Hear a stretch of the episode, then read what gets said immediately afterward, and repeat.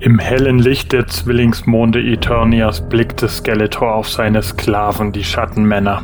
In der ewigen Dunkelheit des Tales von Köstlor wuchteten sie einen großen Metallitkristall auf einen Steinsockel. Skeletor erhob sein Schwert und richtete es auf den Kristall. Wieso soll ich denn schon wieder Skeletor sprechen? Das ist ja voll das Typecasting hier. Gordon, so steht das halt im Skript. Ja, super. So kriege ich doch nie eine Rolle in der Master-Serie. Jetzt mach einfach, sonst fehlt mir nachher wieder die Zeit, diesen Kram hier rauszuschneiden aber nur unter Protest. Weh dir, He-Man! Jetzt stelle ich dir eine Falle, der du nicht entrinnst. Mit dem Kristall werde ich telepathisch Tila zu mir locken. Und wenn du sie retten willst, gehst du mir in die Falle! Nee, das kapier ich nicht. He-Man ist doch gar nicht da. Warum redet Skeletor dann mit ihm, wenn er doch Tila anfunken will? Alter, was weiß ich denn? Jetzt lass mich den Text hier lesen. Tila, Hela, hörst du mich? Wer? Oh, wer spricht da? Ich, Tela, He-Man. Du musst kommen und mir helfen. Sehr witzig, Skeletor. Du hättest wenigstens deine Stimme verstellen können. Oh, so eine verdammte Scha... Okay, Tila, Spaß beiseite. Du musst unbedingt ins Tal von Köstlor kommen. Und warum? Weil, äh, weil es hier einen Mega Outlet Sale gibt mit krassen Rabatten auf Schuhe. Ach, so ist das also. Du glaubst, dass alle Frauen gleich sind und springen, sobald sie irgendwo günstige Klamotten kriegen können, oder was? Ach, weißt du was? Vergiss es einfach. Heben! Heben! Hörst du mich? Skeletor, bist du es? Ja, He-Man, ich rufe dich auf dem telepathischen Weg. Pass auf, ich habe Tila entführt und... Äh, aber ich bin gar nicht He-Man. Was? Ich bin Stratos, König der Lüfte. Mist. Äh, der Kristall muss die falschen Hirnwellen angepeilt. Ich glaube, He-Man schaut sich gerade in Dauerschleife den Netflix-Trailer an. Soll ich ihm was ausrichten, wenn ich ihn sehe? Nein! Alles klar, Wiedersehen, mach's gut. Bei allen Höllenhunden. Das hatte eigentlich ganz anders laufen sollen. Schattenmann, bring mir einen Krug Hordehopfen. Ich muss überlegen, was ich als nächstes mache. Hier, Skeletor. Bitteschön. Danke. Hm. Hm. Schmeckt irgendwie komisch. Kein Wunder, Skeletor. Bei Hordax Kragen, du bist ja gar kein Schattenmann, du bist He-Man! Ganz richtig, Skeletor. Aber was tust du hier? Och, äh, äh, weißt du, ich war gerade mit meinem Windboot in der Nähe. Da habe ich dich gesehen und dachte, das ist die Gelegenheit. Gelegenheit? Für was? Na, um dir ein Abführmittel ins Bier zu schütten, natürlich. Abführ? Ah, mein Magen, die Schmerzen. Los, zur Seite, ich muss. Spar dir den Weg. Die Toiletten habe ich schon außer Betrieb gesetzt. Außer Betrieb? Bist du wahnsinnig, Hiemen? Was soll das alles? Was zum Teufel ist das hier? Na, das ist doch klar. Eine Falle für Skeletor natürlich. Ah! Das hemanische Quartett. Präsentiert von planeteternia.de Heute nehmen wir uns ein Ladybird-Buch vor. Nämlich eine Falle für He-Man. Auch der neue Revelation-Teaser ist Thema. Und die Hörerfragen kommen ebenfalls nicht zu kurz. Und damit satteln wir uns für Ausgabe 206 des Imanischen Quartetts mit Mentalit Manuel Niesner, Sebastian Schattenmann Vogel, Michael Revelation Reitmeier und The Formless Teaser Trailer Gordon Volkmar. Viel Spaß! Das Hemanische Quartett. Präsentiert von planeteternia.de.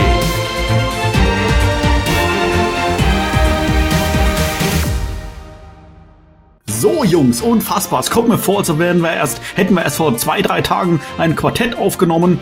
Ein bisschen länger ist es schon her. Aber nichtsdestotrotz, jetzt wird Zeit für eine neue Ausgabe vom Imanischen Quartett. Und ähm, ich muss sagen, ich komme tatsächlich etwas ins Schwitzen, äh, nicht wegen der Aufnahme, sondern wegen dem Wetter. Wir haben endlich Sommer. Ja, wird auch langsam Zeit. Ich meine, wir haben ja schon fast, schon fast schon wieder Juli, fast schon wieder quasi äh, ja, Herbstzeit. Aber nein, jetzt wird es erstmal warm draußen. Und natürlich mal so an dieser Stelle mal die Frage, wie geht ihr denn generell mit den äh, wärmeren Temperaturen um? Ich weiß gar nicht, ob ihr, ob ihr euch irgendwie im Dachgeschoss aufhaltet, teilweise, ob das für euch ein Problem ist.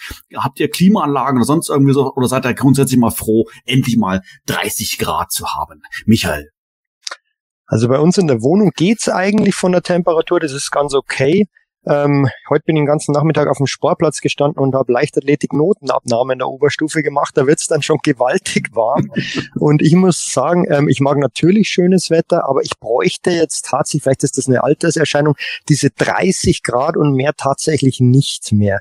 Ähm, mir wird's völlig ausreichen, wenn zu 25 Grad, das wäre optimal, aber die, die, diese Hitzewellen, die dann auch gleich so schwül sind und gefühlt kommt ja dann auch immer sofort ein Gewitter. Ähm, das, das bräuchte ich tatsächlich nicht mehr. Aber mhm. ähm, mei, wenn man wenn es die ganze Zeit regnet, beschwert man sich auch. Also ja, das stimmt. ähm, das stimmt.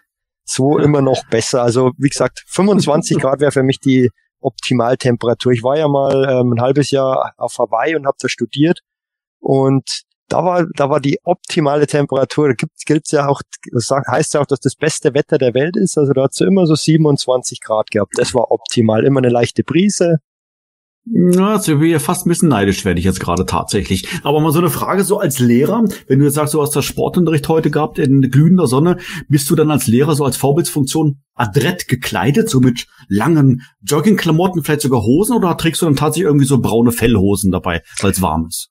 Nö, nö, ich habe ich hab schon tatsächlich äh, meistens eine lange Trainingshose an, die ich aber heute äh, tatsächlich hochgekrempelt habe, weil es einfach sonst zu warm ist in der Sonne. Also da, da, da verglüht man ja förmlich. Aber okay. ähm, klar, natürlich in Sportklamotten ist ja logisch. Okay, nicht schlecht. Äh, Gordon, du bist auf der Insel, da hat sicherlich angenehme äh, 16 Grad im Hochsommer, nehme ich jetzt mal an. Oder äh, schafft der Sylt tatsächlich schon über die 20 Grad? Ja, Sie haben ja irgendwie äh, in diesem Jahr gesagt, dass es äh, im Schnitt äh, wahrscheinlich der heißeste Sommer aller Zeiten in Deutschland wird, also zumindest seitdem äh, das dokumentiert ist. Wir haben irgendwie gesagt, im Schnitt wird es dieses Jahr drei Grad wärmer. Also was ich schon krass finde, wenn man sagt, im Durchschnitt wird es drei Grad wärmer, dann habe ich auch nur zu meinen Kollegen gesagt, krass, dann wird es bei uns ja mal 15 Grad im Sommer. Also äh, von, von daher, äh, äh, ja, äh, die Höchsttemperaturen, glaube ich, die wir jemals auf Sylt hatten, also das allerhöchste, glaube ich, was wir jemals hatten, waren 32 Grad. Da müsste ich tatsächlich nochmal gucken. Also äh, höher wird's bei uns einfach nicht, weil ähm, dafür einfach zu viele Winde und so gehen und mhm. äh, wir auch häufig dann eben Nordwestwind haben und da kommt es immer aus Skandinavien, aus der, also er kommt Arktiswind letzten Endes. Ne?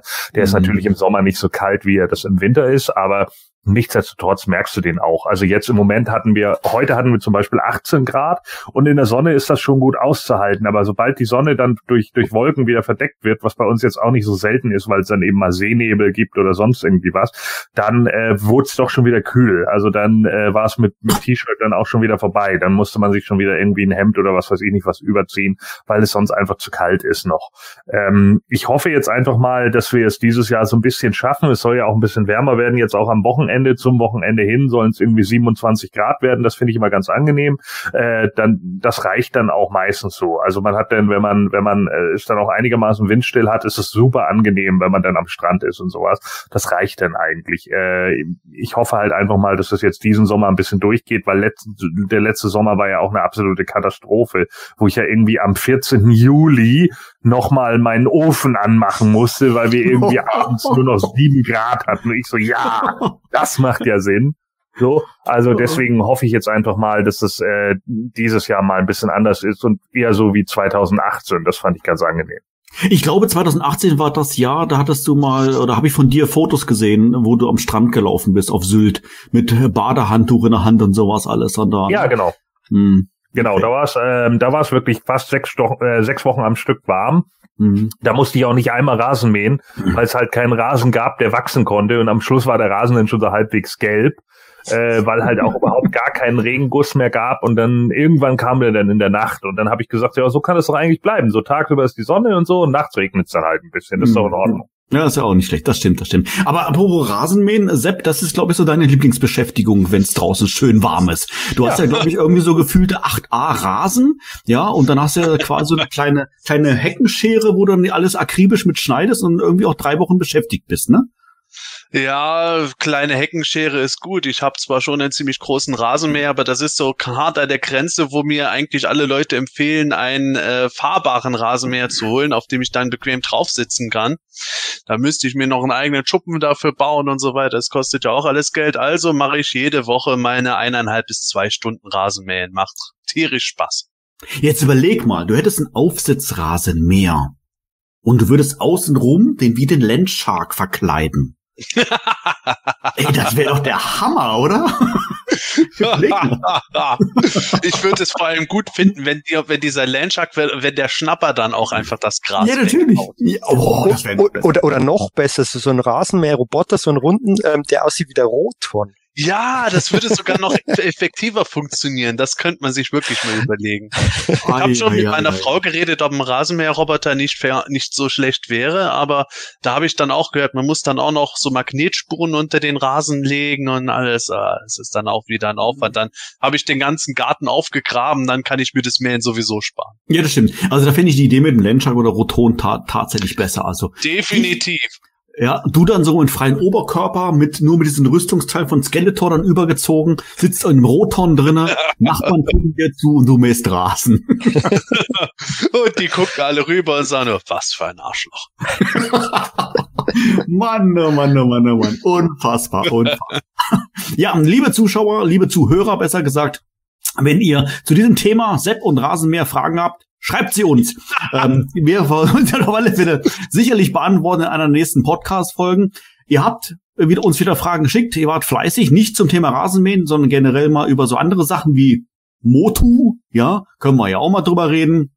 Und da haben wir uns natürlich wieder ein paar ausgepickt, die wir jetzt gerne ansprechen wollen. So, und die erste Frage, die ich hier habe, äh, die kommt vom äh, dem User Benedikt, die hat uns über Facebook erreicht, die würde ich gerne mal den Gordon weiterreichen. Und der Benedikt möchte gerne wissen, wenn Mattel schon zu Beginn der Masters-Produktion gewusst hätte, dass es in späteren Waves nicht nur zwei Fraktionen, sondern sogar vier gibt, hätte man dann zur Unterscheidbarkeit auch die Evils und die Heroes mit Wappen, Schrägstrich Symbolen an den Armen oder auf der Brust versehen, um die Fraktionszugehörigkeit besser zu zeigen, Gordon. Ja, das hätte schon durchaus sein können. Wir haben das ja immer mal wieder auf den äh, Postern dann ja auch äh, gesehen, ne? also auf diesen äh, Spielzeugpostern.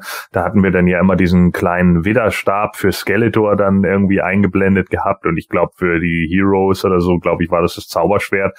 Ähm, da hätte man natürlich sich auch durchaus was überlegen können, ne? was dann die äh, Heroics dann irgendwie tragen. Ich finde das aber gar nicht unbedingt so wichtig. Also äh, ich fand es immer wichtiger, dass man weiß, wer hat irgendwie wann wie wo eine Zugehörigkeit Zugehörigkeit. Äh, nicht, dass mir jetzt das Horde-Symbol nicht gefallen hätte. Ich fand auch das Snake Man-Logo in Ordnung.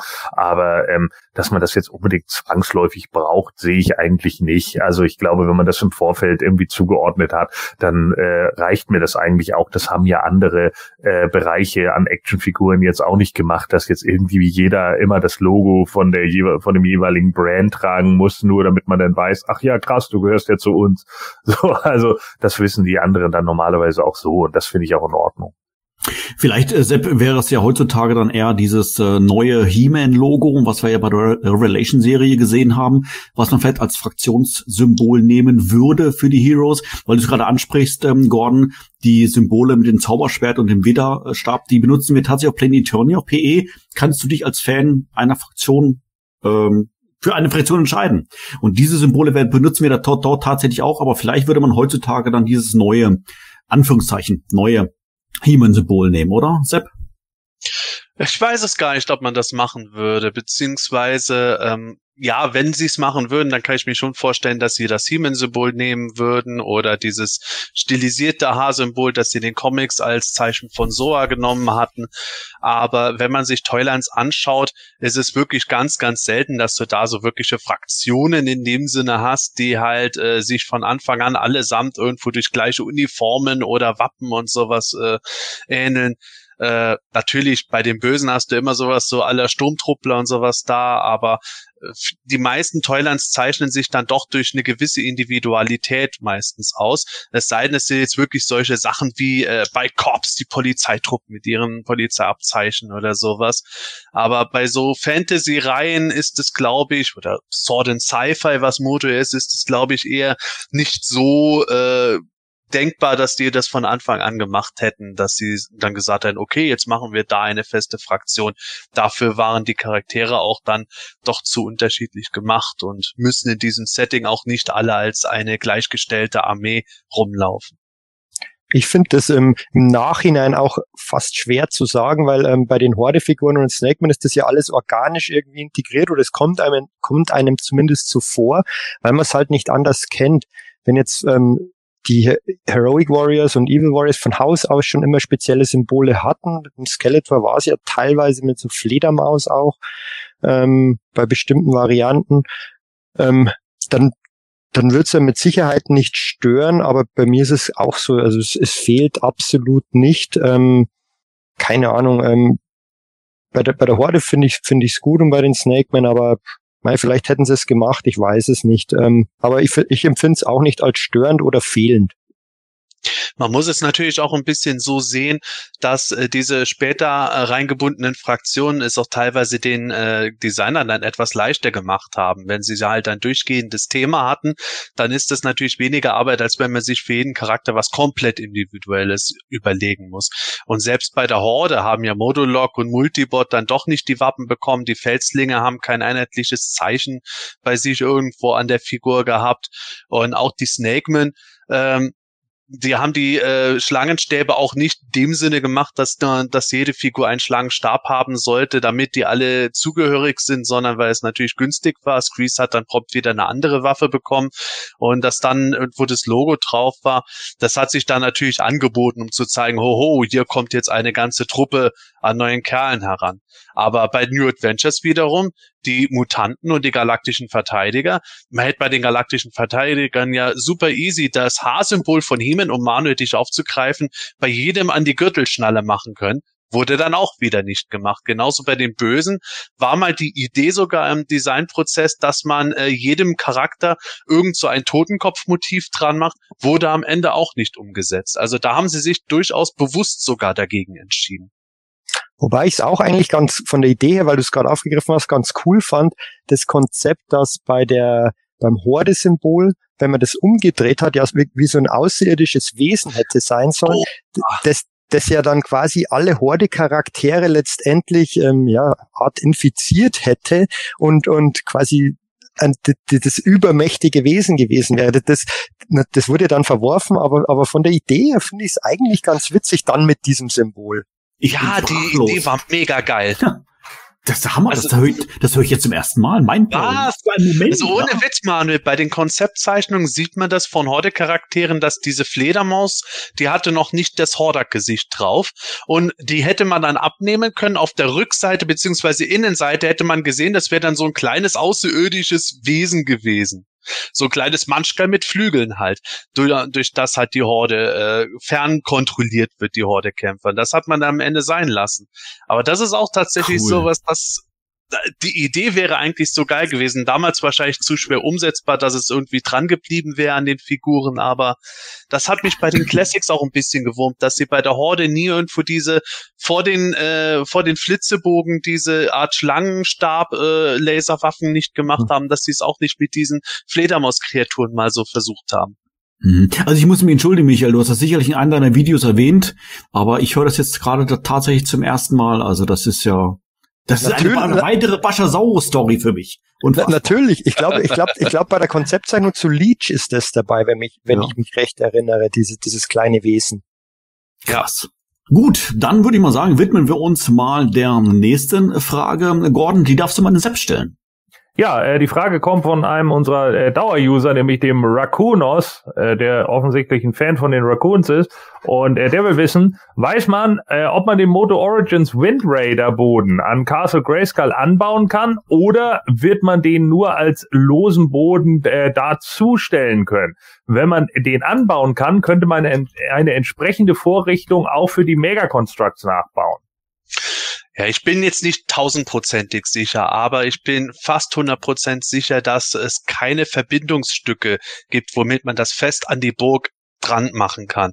Ähm, soweit ich das Interview damals, als sie diese Sachen vorgestellt haben, mitgekriegt habe, wurde davon erzählt, dass das thematisch, optisch äh, einfach zu Castle Grayskull passt und deswegen gut dazu gestellt werden kann.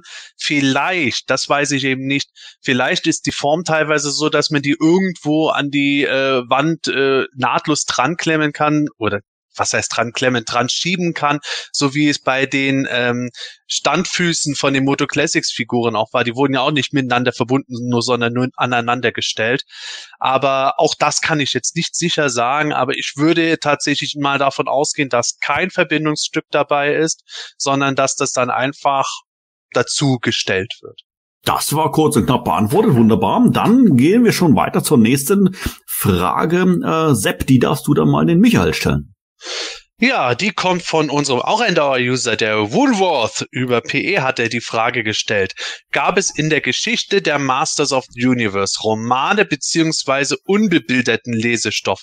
Vielleicht ja im Ausland?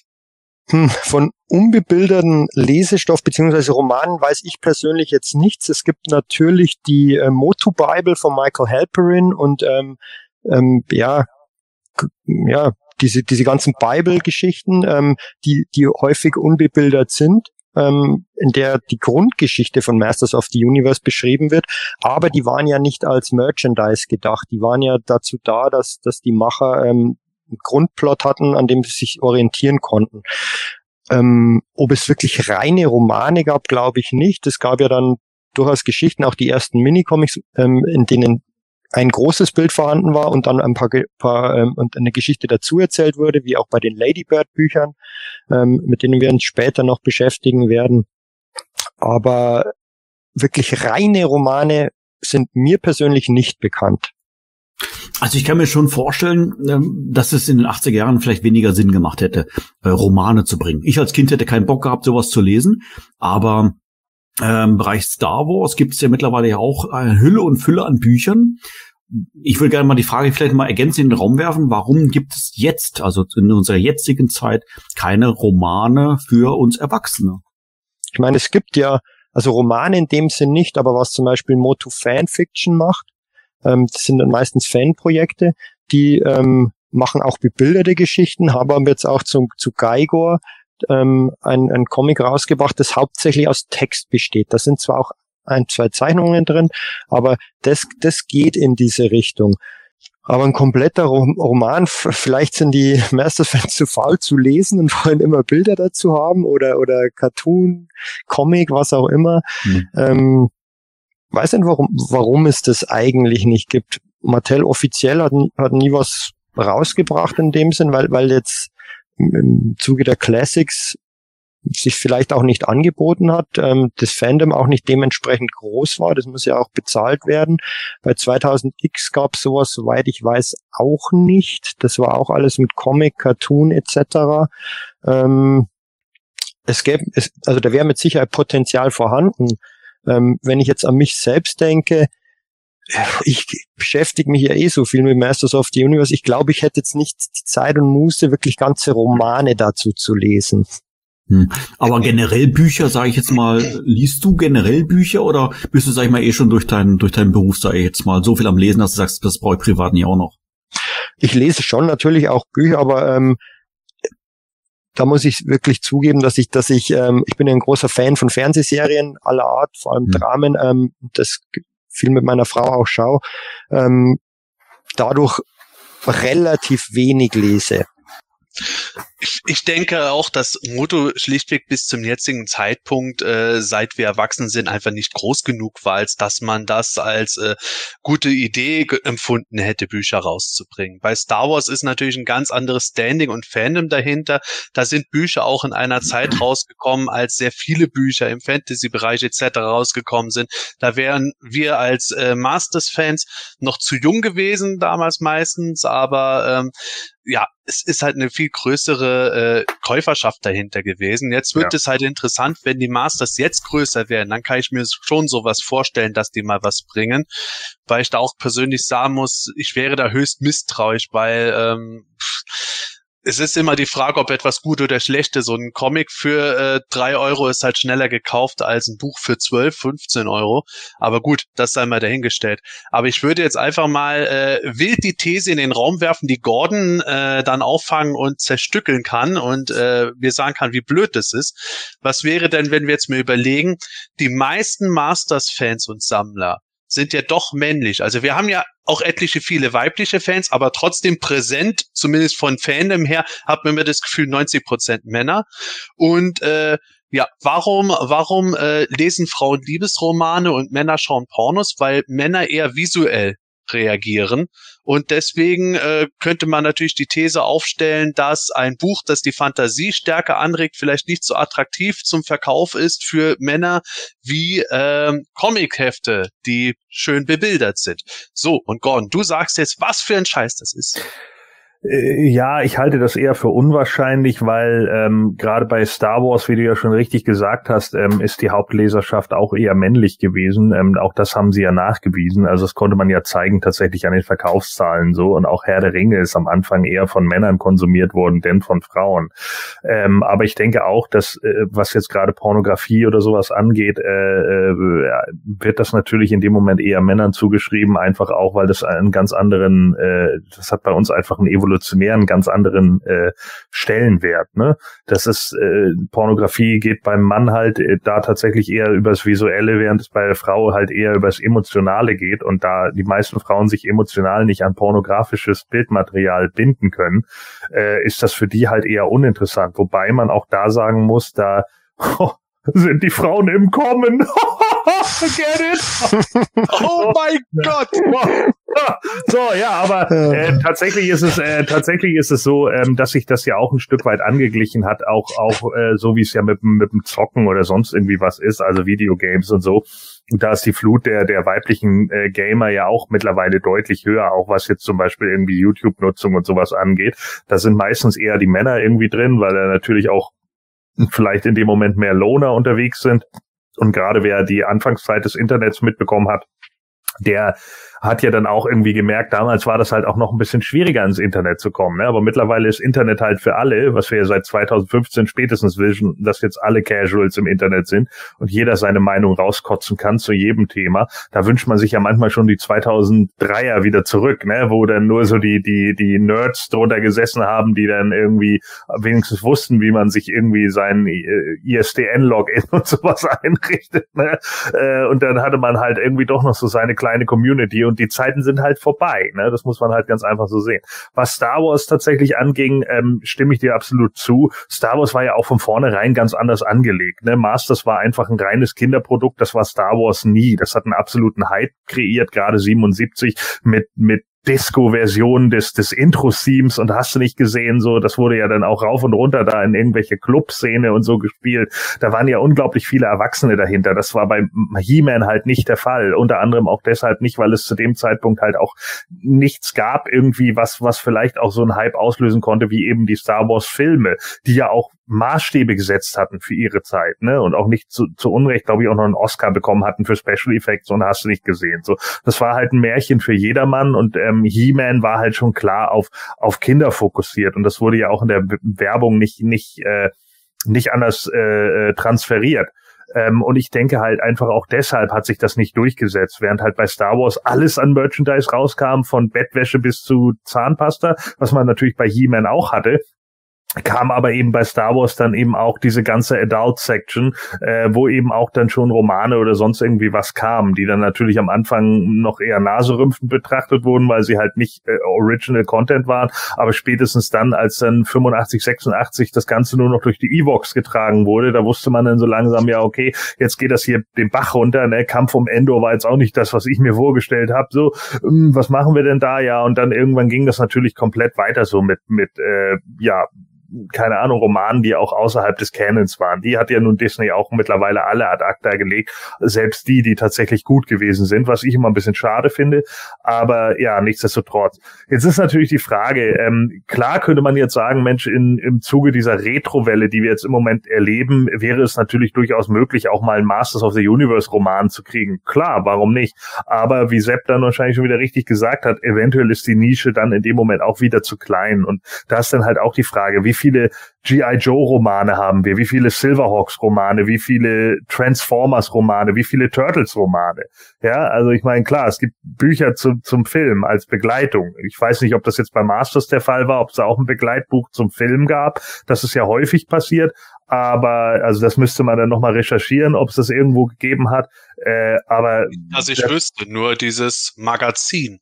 Ja, das Magazin, klar. Aber es gab ja oft dann irgendwie zu, zu Turtles äh, 1, glaube ich, gab es ja auch ein Begleitbuch, so ein Roman halt, ne, der dann letzten Endes auch nur den Film nochmal erzählt, wo, man, wo ich mir auch immer denke, wer liest den Scheiß dann? Also, wenn es denn nur die Nacherzählung des Filmes ist, so, ne, ja, ich habe keine Lust ins Kino zu gehen, okay, ne, dann lese ich irgendwie so ein schwach geschriebenes Buch. Die Bravo-Fotostory. Ja, aber weißt du, genau so, ne? Also so, so, so ein Daumenkino. Ja, jetzt weiß ich ja, der Schredder fällt am Schluss da in diesen äh, Kübel. Krass.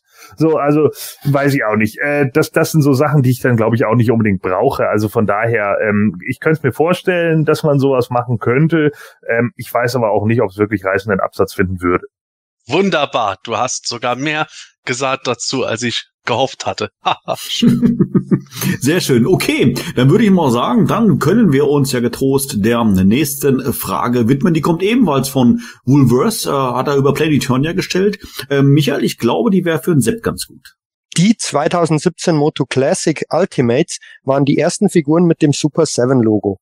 Wieso haben sie eine wesentlich bessere Qualität als die Toys von Super 7, die danach bei den Classics veröffentlicht worden sind? Waren die Ultimates etwa von Mattel selbst oder nur mit dem Super 7 Logo versehen? Ja, Woolworth, du hast dir die Frage schon fast selbst beantwortet. Ähm, die Ultimates, die ersten, die erschienen sind, das waren ja He-Man, Skeletor, Faker, der Rayman und Teela die waren nicht von Mattel selbst, aber die wurden hergestellt in der Fabrik, in der Mattel auch die Moto Classics hergestellt hat. Und ähm, deswegen war die Qualität auch so wie gewohnt. Und Super Seven hatte damals eigentlich auch vor, mit dieser Fabrik weiterzuarbeiten, weil die ganzen Gussformen von den Moto Classics gab's ja auch in dieser Fabrik. Die lagen ja nicht bei Mattel in El Segundo irgendwo in einem Archiv, sondern waren in Asien in der Fabrik vorhanden. Und deswegen hatte man ja große Pläne, weil man aus den ganzen Teilefundus hätte schöpfen können.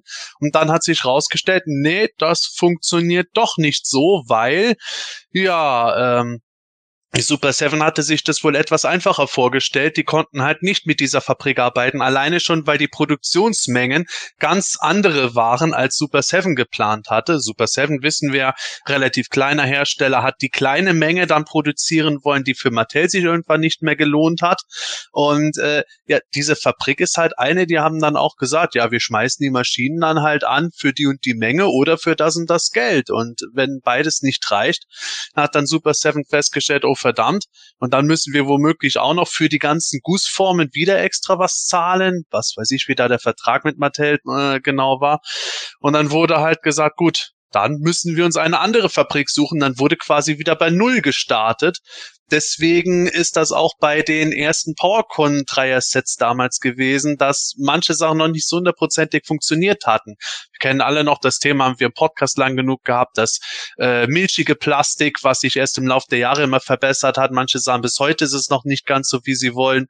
Aber äh, auch so Sachen wie, dass bei den äh, Three-Packs die Köpfe nicht einfach abgenommen werden konnten, obwohl das nötig war, zum Beispiel für den äh, Terror, äh, dass man den Hals dran machen konnte. Da musste man mit einem Föhn erwähnen, erwärmen. Und das waren alles so Anfangsschwierigkeiten, äh, die halt durch die neue Fabrik erst kamen, die sie nach den Ultimates dann beauftragt haben, die weiteren Classics-Figuren zu machen.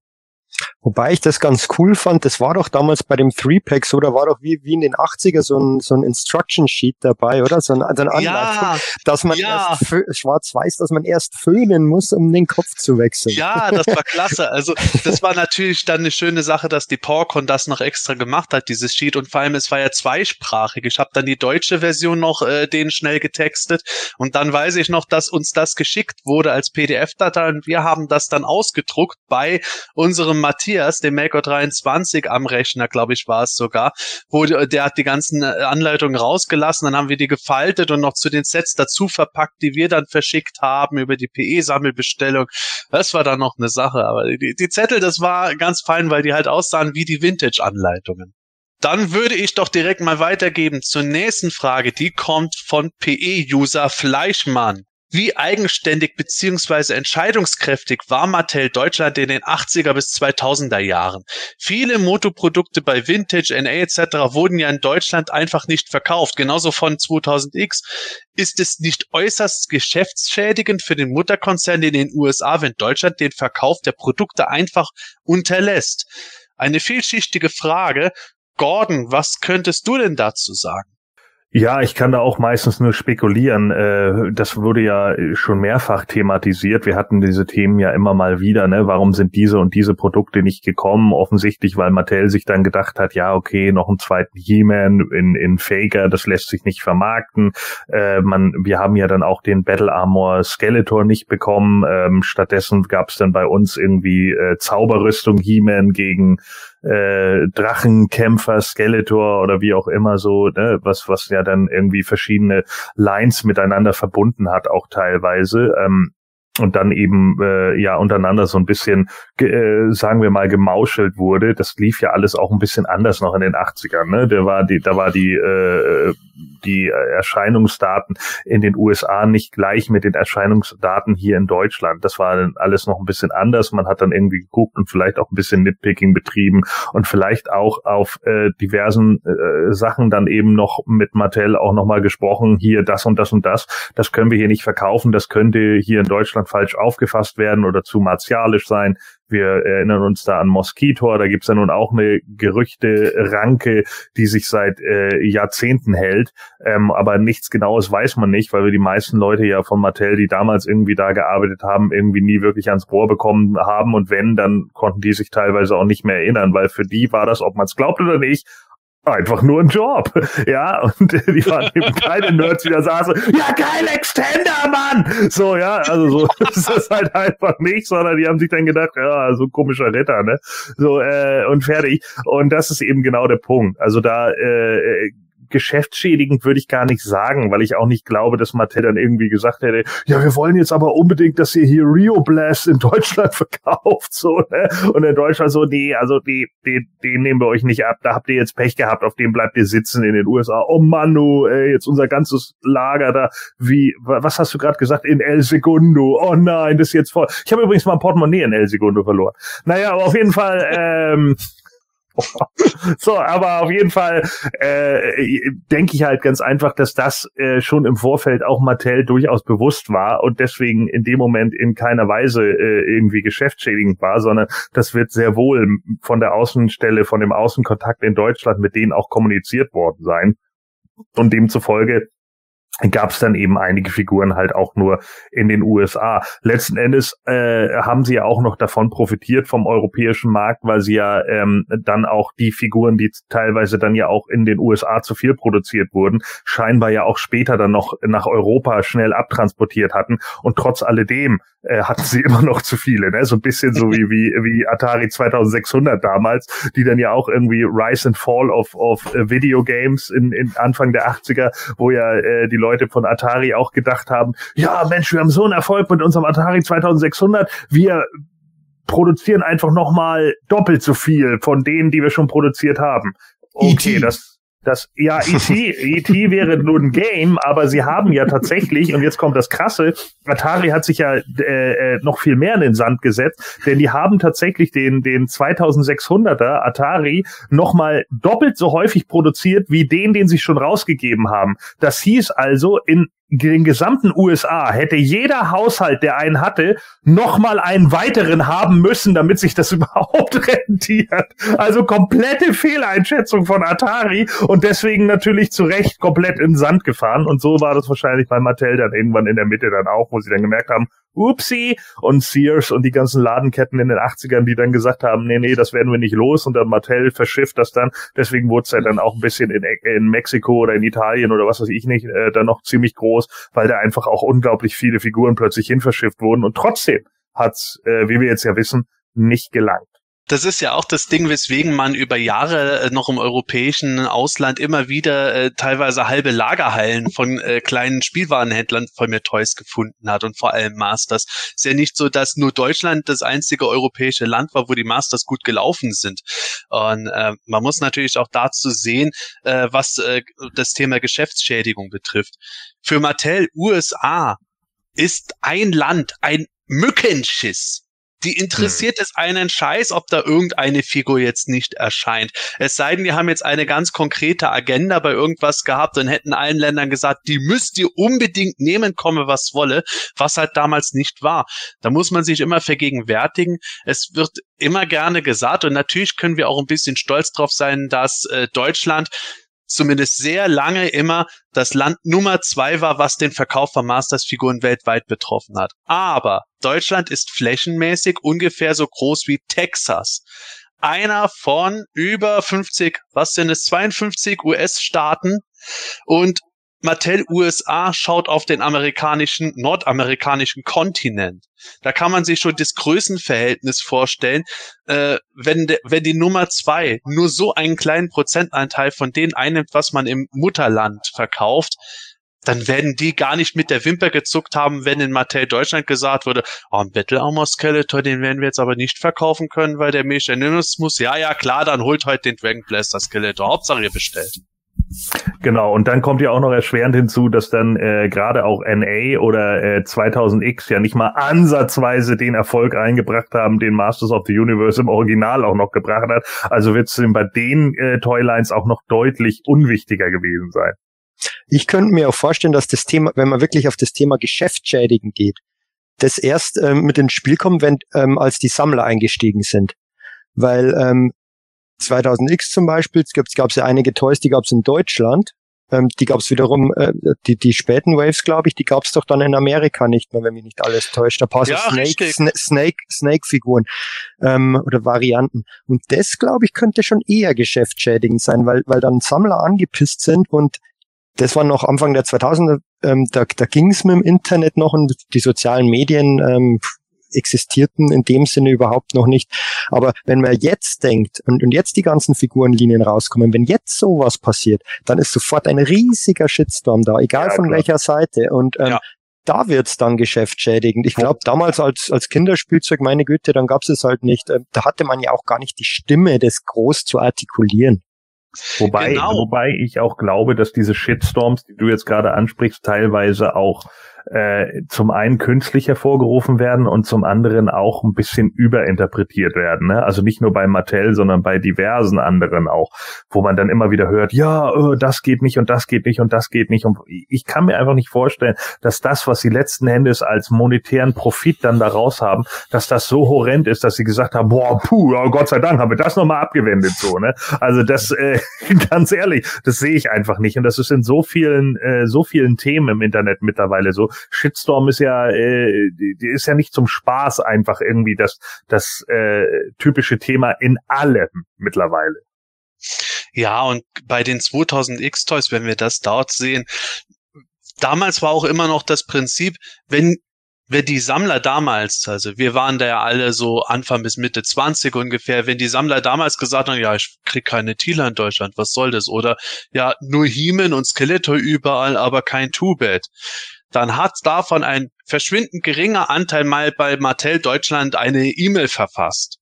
Ja, und wo landet die E-Mail genauso wie ein echter Brief meistens im Papierkorb irgendwo oder selbst wenn es nicht da gelandet ist, dann wurde das halt registriert und inmitten von den tausenden Zuschriften, die gekommen sind, sind dann halt 20, wo ist meine Thieler-E-Mails Das ist auch wieder ein Mückenschiss gewesen. Heute ist es natürlich alles viel unmittelbarer, aber da ist es natürlich auch umgekehrt wieder so, äh, je lauter gebrüllt wird und je ausfallender äh, sich beschwert wird, desto schneller wird dann da auch zugemacht, weil man halt sagt, mhm. ja, mit, den Leuten, das ist auch immer ein Anteil, da wird man nie zufrieden sein. Da kümmert man sich eher darum, was irgendwo wirklich ein Problem ist, weil irgendwas kaputt dauernd bei den Leuten ankommt.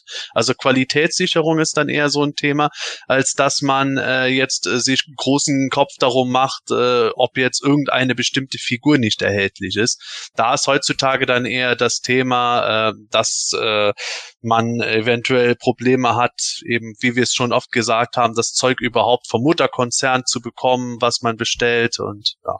Hm. Ja, das hat ja Michael gerade auch schon ein bisschen anderen Worten genauso erklärt gehabt. Die, du hast damals ja gar nicht die Stimme gehabt, so wie du sie heute hast, äh, in Form eines Shitstorms über die sozialen Netzwerke und so weiter und so fort. Und äh, wenn ich jetzt mal als mich als eigenes als Beispiel selber nehme, ich habe von den äh, letzten Figuren, diese Laser Power Figuren beispielsweise, die dann nur in Italien und Co rausgekommen sind, habe ich nie was mitbekommen, weil ich nur gewusst von den Toys gewusst habe, die bei uns im Real hingen oder ja, in anderem Laden hingen. Heute weiß ich, was in USA und äh, Malaysia oder sonst irgendwo rauskommt und kann natürlich dann entsprechend äh, laut werden, wenn mich das irgendwie stört. Aber früher war das ja völlig unmöglich, allein schon aufgrund ja. der Unwissenheit. Ja. Ja, ja in den USA sind sie ja schon ausgeflippt, als wir einen Dragon Blaster He-Man mit einem Tattoo in der 2000X-Serie hatten und ihr He-Man hatte kein Tattoo dabei. Genau. Ja, und ich meine, das war ja, äh, bei mir war es ja letzten Endes auch so, hätte ich die, die äh, Rota und Twistoid, genauso wie die beiden Laserfiguren, hätte ich die nicht in Italien zufällig im Urlaub gesehen, genauso wie Titus und Megator, hätte ich das ja auch nicht gewusst. Ne? Ja. Da habe ich dann auch noch gedacht, so, ja, hm, krass, äh, das sieht auch alles original aus, das ist jetzt kein Bootleg-Scheiß oder so. Ne? Und das war ja bei, bei diversen Toylines so. Also da müssen wir uns halt auch nichts vormachen. Es war ja, wie gesagt, auch, auch bei Ghostbusters oder sonst irgendwie was hat diverse diverse Sachen gegeben, wie den, den, das Ektoplasma zum Beispiel, hat es in der BRD ja nie gegeben. Das Oder den Armeejet bei Mask zum Beispiel. Ne? Also das sind ja alles solche Sachen, die dann äh, oder oder bei äh, war nicht auch Sachen von GI Joe und von Mask zensiert, dass es einige äh, äh, Bomben oder sowas nicht gab, ja, Raketen ne, weil die dann wieder zu kriegsverherrlichend waren oder wie auch immer so. Da, das, das war ja einfach für uns ein ganz normaler Standard, äh, dass dann einfach Sachen nicht dabei waren und wir davon gar nichts wussten und erst später über, über die Jahre hinweg, wenn dann plötzlich die Sachen gezeigt wurden, dann guckte man sich so ein Bild an, hä, den Aufsatz kenne ich gar nicht so, was ist das denn? Das hat meine aber nicht gehabt. So, und dann, doch, das hat er bestimmt selbst gebaut. Und dann, nee, nee, das war damals in Amiland so. Was? Ja, ja, okay, du bist jetzt zu alt für die Scheiß, brauchst dich nicht mehr aufregen. Ja, okay. ja, das ist ja, das ist ja, ist ja Fluch und Segen von sozialen Medien auch ähm, zugleich. Ähm, früher war das, da waren dann vielleicht was Mysteriöses, dann gab's halt wirklich die Geschichten. Ich habe da in Italien im Urlaub so Riesen gesehen und dann sagen, ja, ja, genau. Aber, aber die gab's halt wirklich. Es gab natürlich auch die, die sagten, äh, sie hatten einen Render, was natürlich nicht der Fall war. Aber heutzutage, das entmystifiziert das Ganze auch irgendwo ein bisschen, weil sobald irgendwo was rauskommt, irgendeine Konzeptsetzung, irgendwie sonst was, zack, ganze sozialen Medien sind voll damit, ähm, was eigentlich fast ein bisschen schade ist, meiner Meinung mhm. nach. Ja, das stimmt, das stimmt. Also ich kann mich wirklich dran erinnern, als, als Kind, ich weiß nicht, wann das jetzt genau war, 88 vielleicht irgendwie sowas, da kam ein Freund vorbei, ganz aufgeregt, ja, es gibt beim Real äh, neue Figuren, die Zauberin gibt es endlich zu kaufen, sonst irgendwie sowas. Du hast davon nie was gehört und bist sofort aufs Rad und losgeradelt und dann, dann konntest du die Figuren angucken und dann quasi direkt zumindest mal eine kaufen mangels Geld. Das war schon irgendwie was, was ganz Besonderes, was ich äh, ja heutzutage eigentlich so in der Form vermisse, weil, wie du gerade sagst, durch die sozialen Netzwerke, ich weiß ja jetzt schon, was gefühlt in zwei Jahren rauskommt. Also, ja. Wobei man immerhin noch überrascht wird durch so Sachen wie das, was wir ähm, äh, mal jetzt letzte Woche äh, vor unserer Aufnahme gehabt haben mit äh, diesen Revelation Two Packs, die man plötzlich im deutschen Laden findet. Da weiß man zwar, dass es die Dinger gibt, aber dass die plötzlich bei uns aufgetaucht sind, ist dann noch eine Überraschung. Aber heute ist auch eher die Schwierigkeit, beziehungsweise sagen wir so, früher äh, bist du im Laden gewesen, hast du gesagt, boah, geil, wie viel Taschengeld habe ich, wenn du überhaupt Taschengeld bekommen hast oder wie viel Geld hat mir Oma gegeben? Ah, Ich habe doch nur acht Mark, das reicht noch nicht. Mami, Mami, ja, erst wenn du Geburtstag hast. Oder ah, übernächste Woche kommt dein Patenonkel, dann kriegst du was. Also du konntest das Zeug gar nicht kaufen. Heute hast du eher das Problem, dass du den Wettlauf gegen zig andere Sammler hast, weil alle sofort losstürmen. Manche Leute klappern ja wirklich äh, mehrere Bundesländer innerhalb von einem Wochenende dann ab und kaufen das Zeug auf, so dass äh, selbst wenn du dann irgendwo mitkriegst, oh, jetzt gibt es das, heißt das noch lange nicht, dass du es findest, selbst wenn deine Filiale die Ware vielleicht gehabt hat. Und dann kommen wir zu dir genau dem Fall, oh, es gibt gar keine Moto Origins irgendwo. Und dann ein halbes Jahr später, wieso haben wir so viele He-Man und Skeletor-Figuren bei Smith? Zwei Dinge mal kurz dazu. Das eine ist, Masters Origins sind jetzt auch auf Sylt angekommen. Hier gibt's jetzt einen Laden, der die hat. Nein! Was? Yeah. 30 Euro pro Figur. Und Gordon, du hast zugeschlagen. Nein, Aber er Noch- wird. Er noch wird. nicht. Er wird. Aber mein Kumpel sammelt die ja und jetzt wollen wir da morgen mal zusammen hin und äh,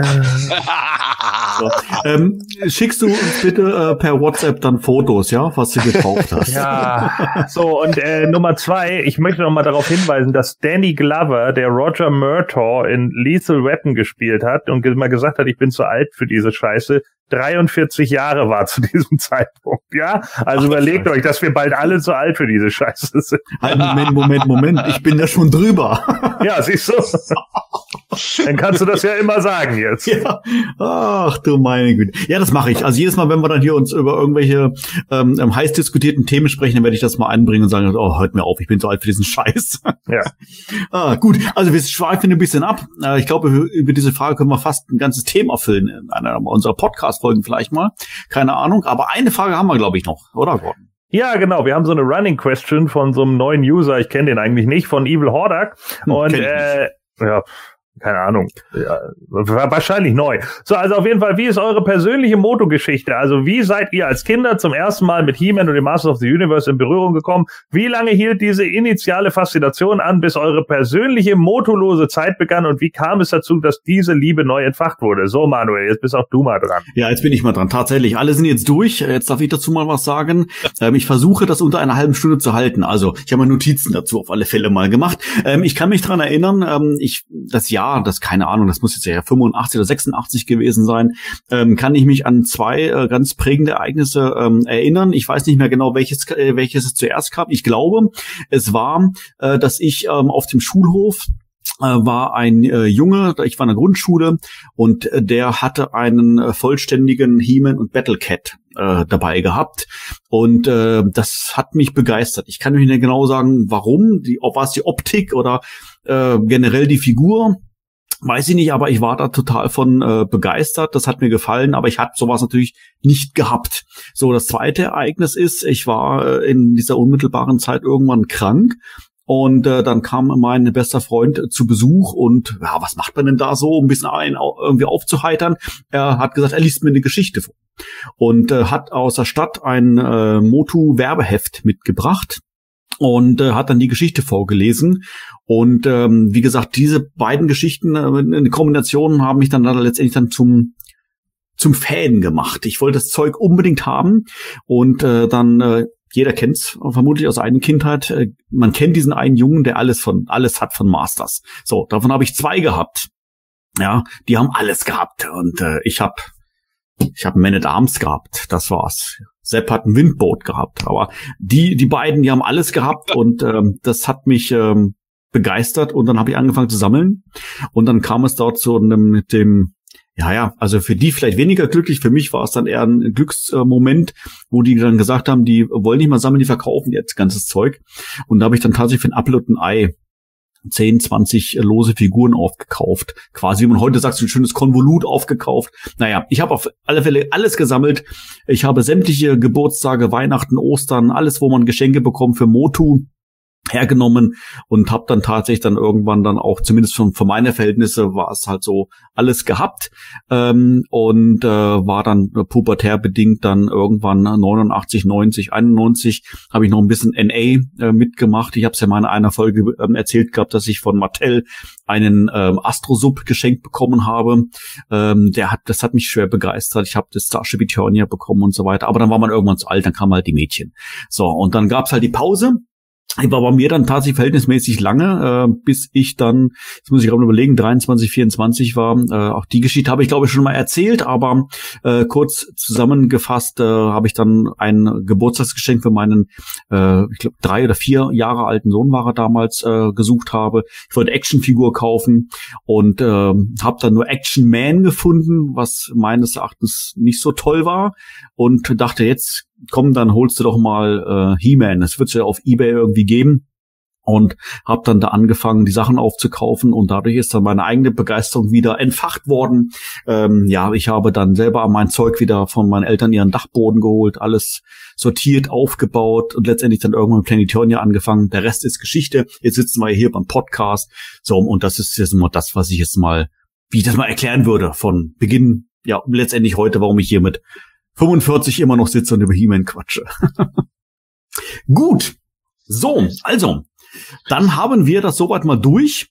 Ähm, an dieser Stelle natürlich wieder der obligatorische Aufruf, äh, lieber Zuhörer, äh, wenn du Fragen hast, herzliche Einladung. Schick uns deine Fragen, äh, wie gesagt, ganz egal über welches Medium. Wir haben zwar auf Planetonia so einen schönen äh, Thread extra für das Jemanische Quartett. Der heißt, glaube ich, irgendwie so, irgendwie so Fragen an das Jemanische Quartett. Da darfst du natürlich dich gerne dran beteiligen aber du darfst natürlich auch gerne über äh, Facebook, äh, YouTube, Instagram, wo wir unterwegs sind, auch da gerne deine Fragen einschicken. Und wie gesagt, wir freuen uns, wenn wir dann in einer der nächsten Folgen dann auch deine Frage dann beantworten.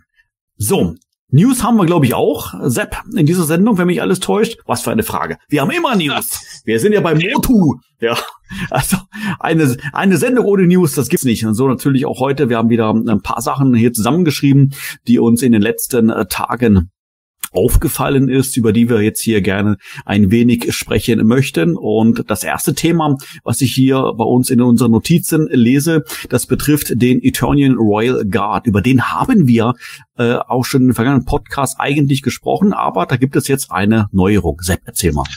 Ganz richtig. Als wir letztes Mal darüber geredet haben, da war die News gerade mal ein paar Stunden alt. Also da wusste man noch überhaupt nicht näher, äh, was ist das jetzt. Wir konnten nur spekulieren, ob das jetzt ein Exclusive von Big Bad Toy Store ist oder generell ein Händler-Exclusive, das auch anderweitig erhältlich sein wird. Ja, zwischenzeitlich war die Figur dann bei Big Bad Toy Store auch schon ausverkauft. Ist auch kein Wunder, weil äh, auch wenn ich vor allem auf den schnauzbartlosen Man at Arms stehe, aber ich, ich weiß gar nicht, habe ich drei oder vier Figuren Figuren in unserer Sammelbestellung jetzt drin? Manuel, ich weiß es nicht mehr. Drei, okay. Da bin ich ja doch noch halbwegs human geblieben. Aber wie auch immer, das Thema Army-Bilder hat sich da wohl gelohnt. Zwischenzeitlich war die Figur vergriffen. Jetzt ist sie mittlerweile, zumindest zum Zeitpunkt unserer Aufnahme, wieder verfügbar. Äh, scheinbar ist die Produktionszeit noch so weit fortgeschritten, dass da Mattel die Maschinen für noch mehr laufen lassen kann. Jedenfalls, es ist kein Big Bad Toy Store Exclusive allein, sondern eher eine Art Händler Exclusive. Äh, es gibt schon andere US-Shops, die die Figur auch anbieten. Genauso gibt es sogar schon die ersten deutschen Shops Shops, die die Figur anbieten. Jetzt weiß man nicht, ob zumindest die deutschen Shops, äh, die an, über einen deutschen Großhändler sich beschaffen können oder ob dieselbe BBTS die geholt haben oder sowas. Aber das ist ja Nebensache. Jedenfalls sieht es nicht so aus, als müssten auch deutsche Fans darauf verzichten, wenn sie äh, keine Kreditkarte haben, sondern sie kommen an ihre Figuren dran, auch ohne dass sie äh, extrem horrende Preise zahlen müssten. Insofern äh, viel Aufregung gab es da wieder unter Leuten, die enttäuscht waren, aber sagen wir mal so, 99 Prozent von allen Sammlern werden wohl ihren Eternian Wall Guard bekommen. Sehe ich auch so. Ähm, Gab es ja wieder, wie du schon gesagt hast, etliche, die dann, die dann gemeint haben, ja, ich, ich hasse Exclusives und ich will keine Exclusives mehr. Ähm, jetzt zum Glück gibt es jetzt auch über Deu deutsche Händler, aber so problemlos wie dieses Exclusive zu bekommen war und ist, ähm, da habe ich ehrlich gesagt kein Problem mit einem Exclusive, weil mittlerweile weiß man es ja, wenn irgendwas exklusiv ist, wenn ich wenn ich weiß, dass ich es haben will, dann kaufe ich es halt sofort. Ähm, dann kriege ich es auch. Und heutzutage ist ja wirklich Importieren jetzt auch kein Hexenwerk mehr. Und Eben. wenn man die selbst importiert, kommt es auch mittlerweile kaum teurer, als wenn man es jetzt beim deutschen Händler kauft. Ähm, Gerade mit dem guten Dollarkurs zurzeit ähm, verstehe ich den Aufschrei ehrlich gesagt nicht so ganz. Und selbst wenn man keine Kreditkarte hat, bei den meisten kann man über PayPal auch noch zahlen. Oder wenn man das auch nicht hat, ähm, gab es ja auch schon öfters mal auf PE Threads, ähm, wer kann mir eine mitbestellen? Und da findet sich normalerweise immer jemand, der einem eine Figur mitbestellt. Also diesen, diesen Aufschrei habe ich in diesem Fall nicht ganz verstanden. Ja, und vor allen Dingen, wenn man sagt, ich hasse diese Exclusive, ja, warum willst du sie denn dann haben? Genau. Ich glaube, das ist dann wieder der Komplettierungswahn. Also ich verstehe manche Aussagen dann auch nicht. Ich finde die Figur mies. Ich hole mir deswegen nur eine. Okay. also ich möchte jetzt nicht darüber spotten, aber man merkt schon irgendwo den Widersinn in dieser Aussage, wo ich dann halt denke, okay, da geht es halt um das Komplettieren, wo ich dann sage, okay, ist jedem selber überlassen. Ich muss aber gestehen, ich finde es nicht gut, wenn man das Gefühl hat, dass äh, man unzufrieden ist, wenn einem äh, von einer Actionfigurenserie eine oder mehrere äh, Artikel fehlen, die man ohnehin nicht mag. Ähm, vielleicht liegt es auch daran, dass ich hier wirklich auf mehreren Quadratmetern, äh, keine Ahnung, gefühlt äh, 10.000 Figuren rumstehen habe und da einen mehr oder weniger den Brat nicht mehr fett machen würde. Aber bei dem Moto Classics zum Beispiel habe ich von Anfang an den roten Granner mir nicht geholt. Wenn ich den jetzt günstig irgendwo bekäme, würde ich den allein aus Komplettierungszwecken vielleicht holen. Aber zu den Preisen, zu denen er momentan geht, habe ich keinen Bock drauf, weil mir der in Rot nichts gibt. Ich habe den grünen. Und äh, wenn jemand einen Wall Guard oder sonst irgendeine Moto Origins Figur nicht mag, wieso soll er sie sich dann holen? Dann spart doch lieber das Geld und holt euch davon mhm. etwas, das euch wirklich gut gefällt. So habe ich es mit dem Lords of Power 5 Pack gemacht. Ich finde es nett, aber nicht gut genug, dass ich es gekauft hätte. Also habe ich da was gespart und das woanders investiert. Das würdest du nicht sagen, wenn du es in der Hand hättest, du Frevler. genau, ich bin ja nur neidisch. ich hätte da jetzt noch tatsächlich mal eine andere Frage. Ich glaube, dass wir äh, bei der, ich weiß nicht, wir haben in der letzten Podcast-Folge, glaube ich, über den Royal Guard gesprochen. Ähm, haben wir, glaube ich, ähm, angesprochen gehabt, dass es natürlich ein Exclusive, in Anführungszeichen, ist, was relativ ähm, günstig äh, zu machen ist. Das heißt, es ist letztendlich eine Man-at-Arms-Figur mit ein bisschen äh, so, so, so, so ein Mundschutz außenrum, äh, geänderten Helm etc., was das natürlich, natürlich Sinn macht, den auch so als Exclusive anzubieten. Würdet ihr das jetzt immer noch sagen?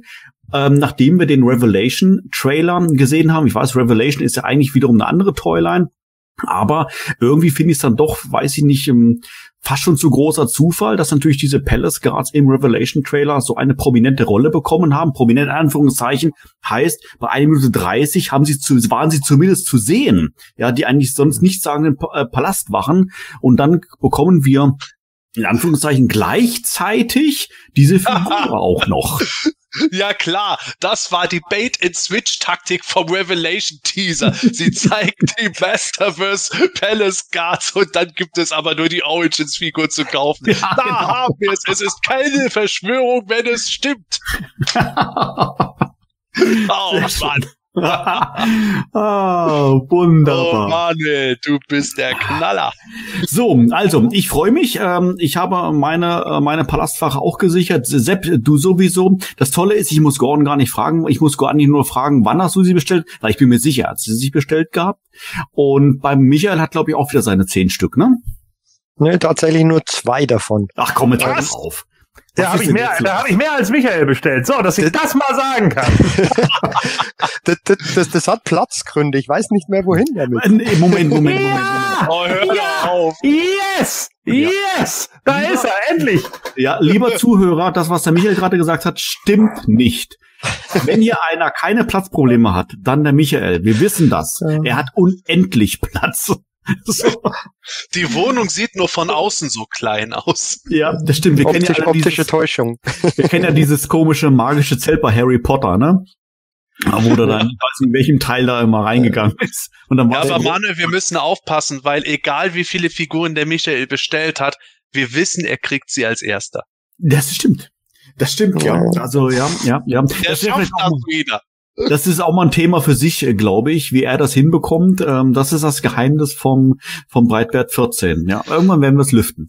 Aber, aber mal ganz im Ernst, Michael, ich glaube, das liegt auch oft daran, dass du, wie du gerade eben selber gesagt hast, wenn du etwas siehst und das möchtest, dann bestellst du auch sofort. Dann überlegst du nicht, wie ich noch ein oder zwei Tage eventuell, soll ich oder nicht oder woanders, sondern du holst das dann und dann kommt es natürlich auch schneller. Ja, das ist, das ist genau das Thema. Das war jetzt auch wieder, war auch sogar im Vorfeld, haben wir drüber gesprochen, über diese, diese PowerCon Exclusives.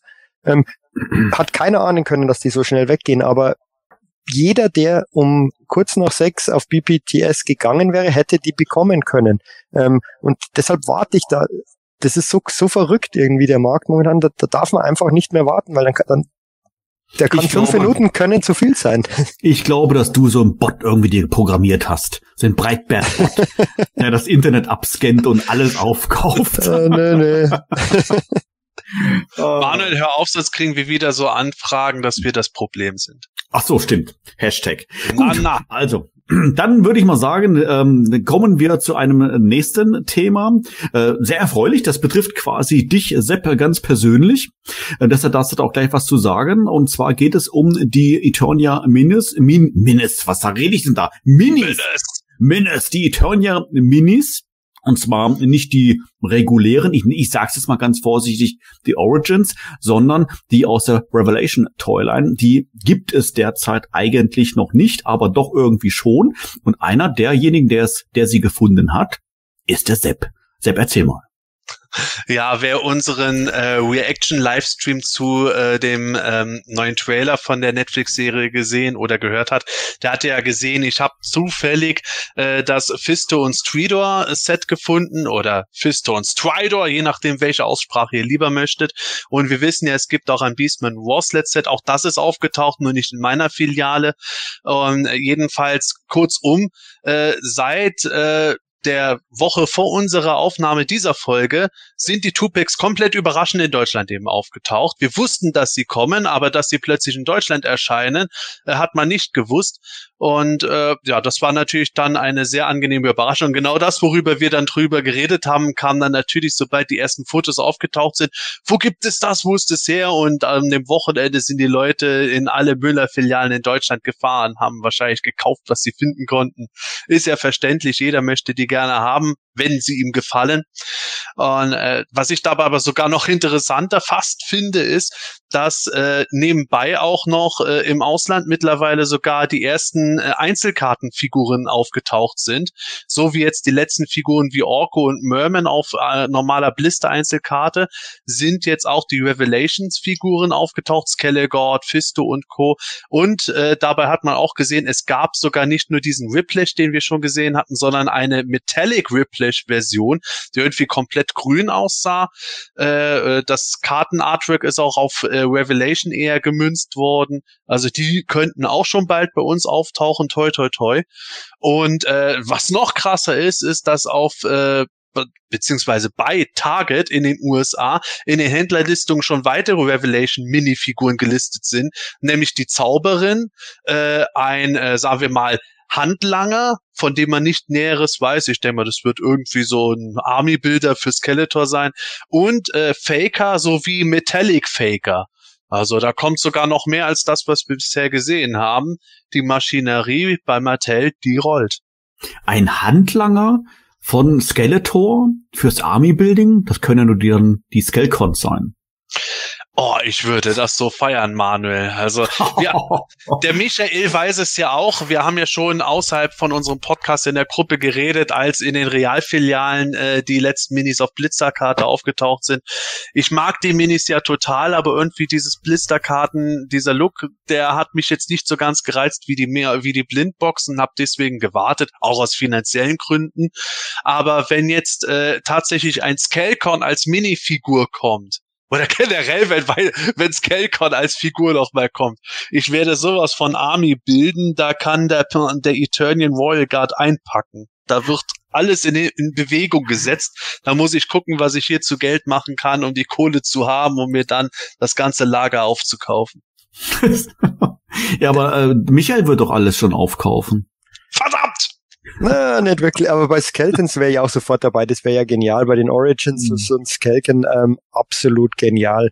Ähm, nachdem der bei den Classics ja leider nur im Set mit dem Roton dabei war und das für ähm, original verpackte Sammler eher unspannend ist dann. Ähm, deshalb habe ich den Roten auch aus Platzgründen mal weiterverkauft, weil, weil die Box einfach so riesig ist.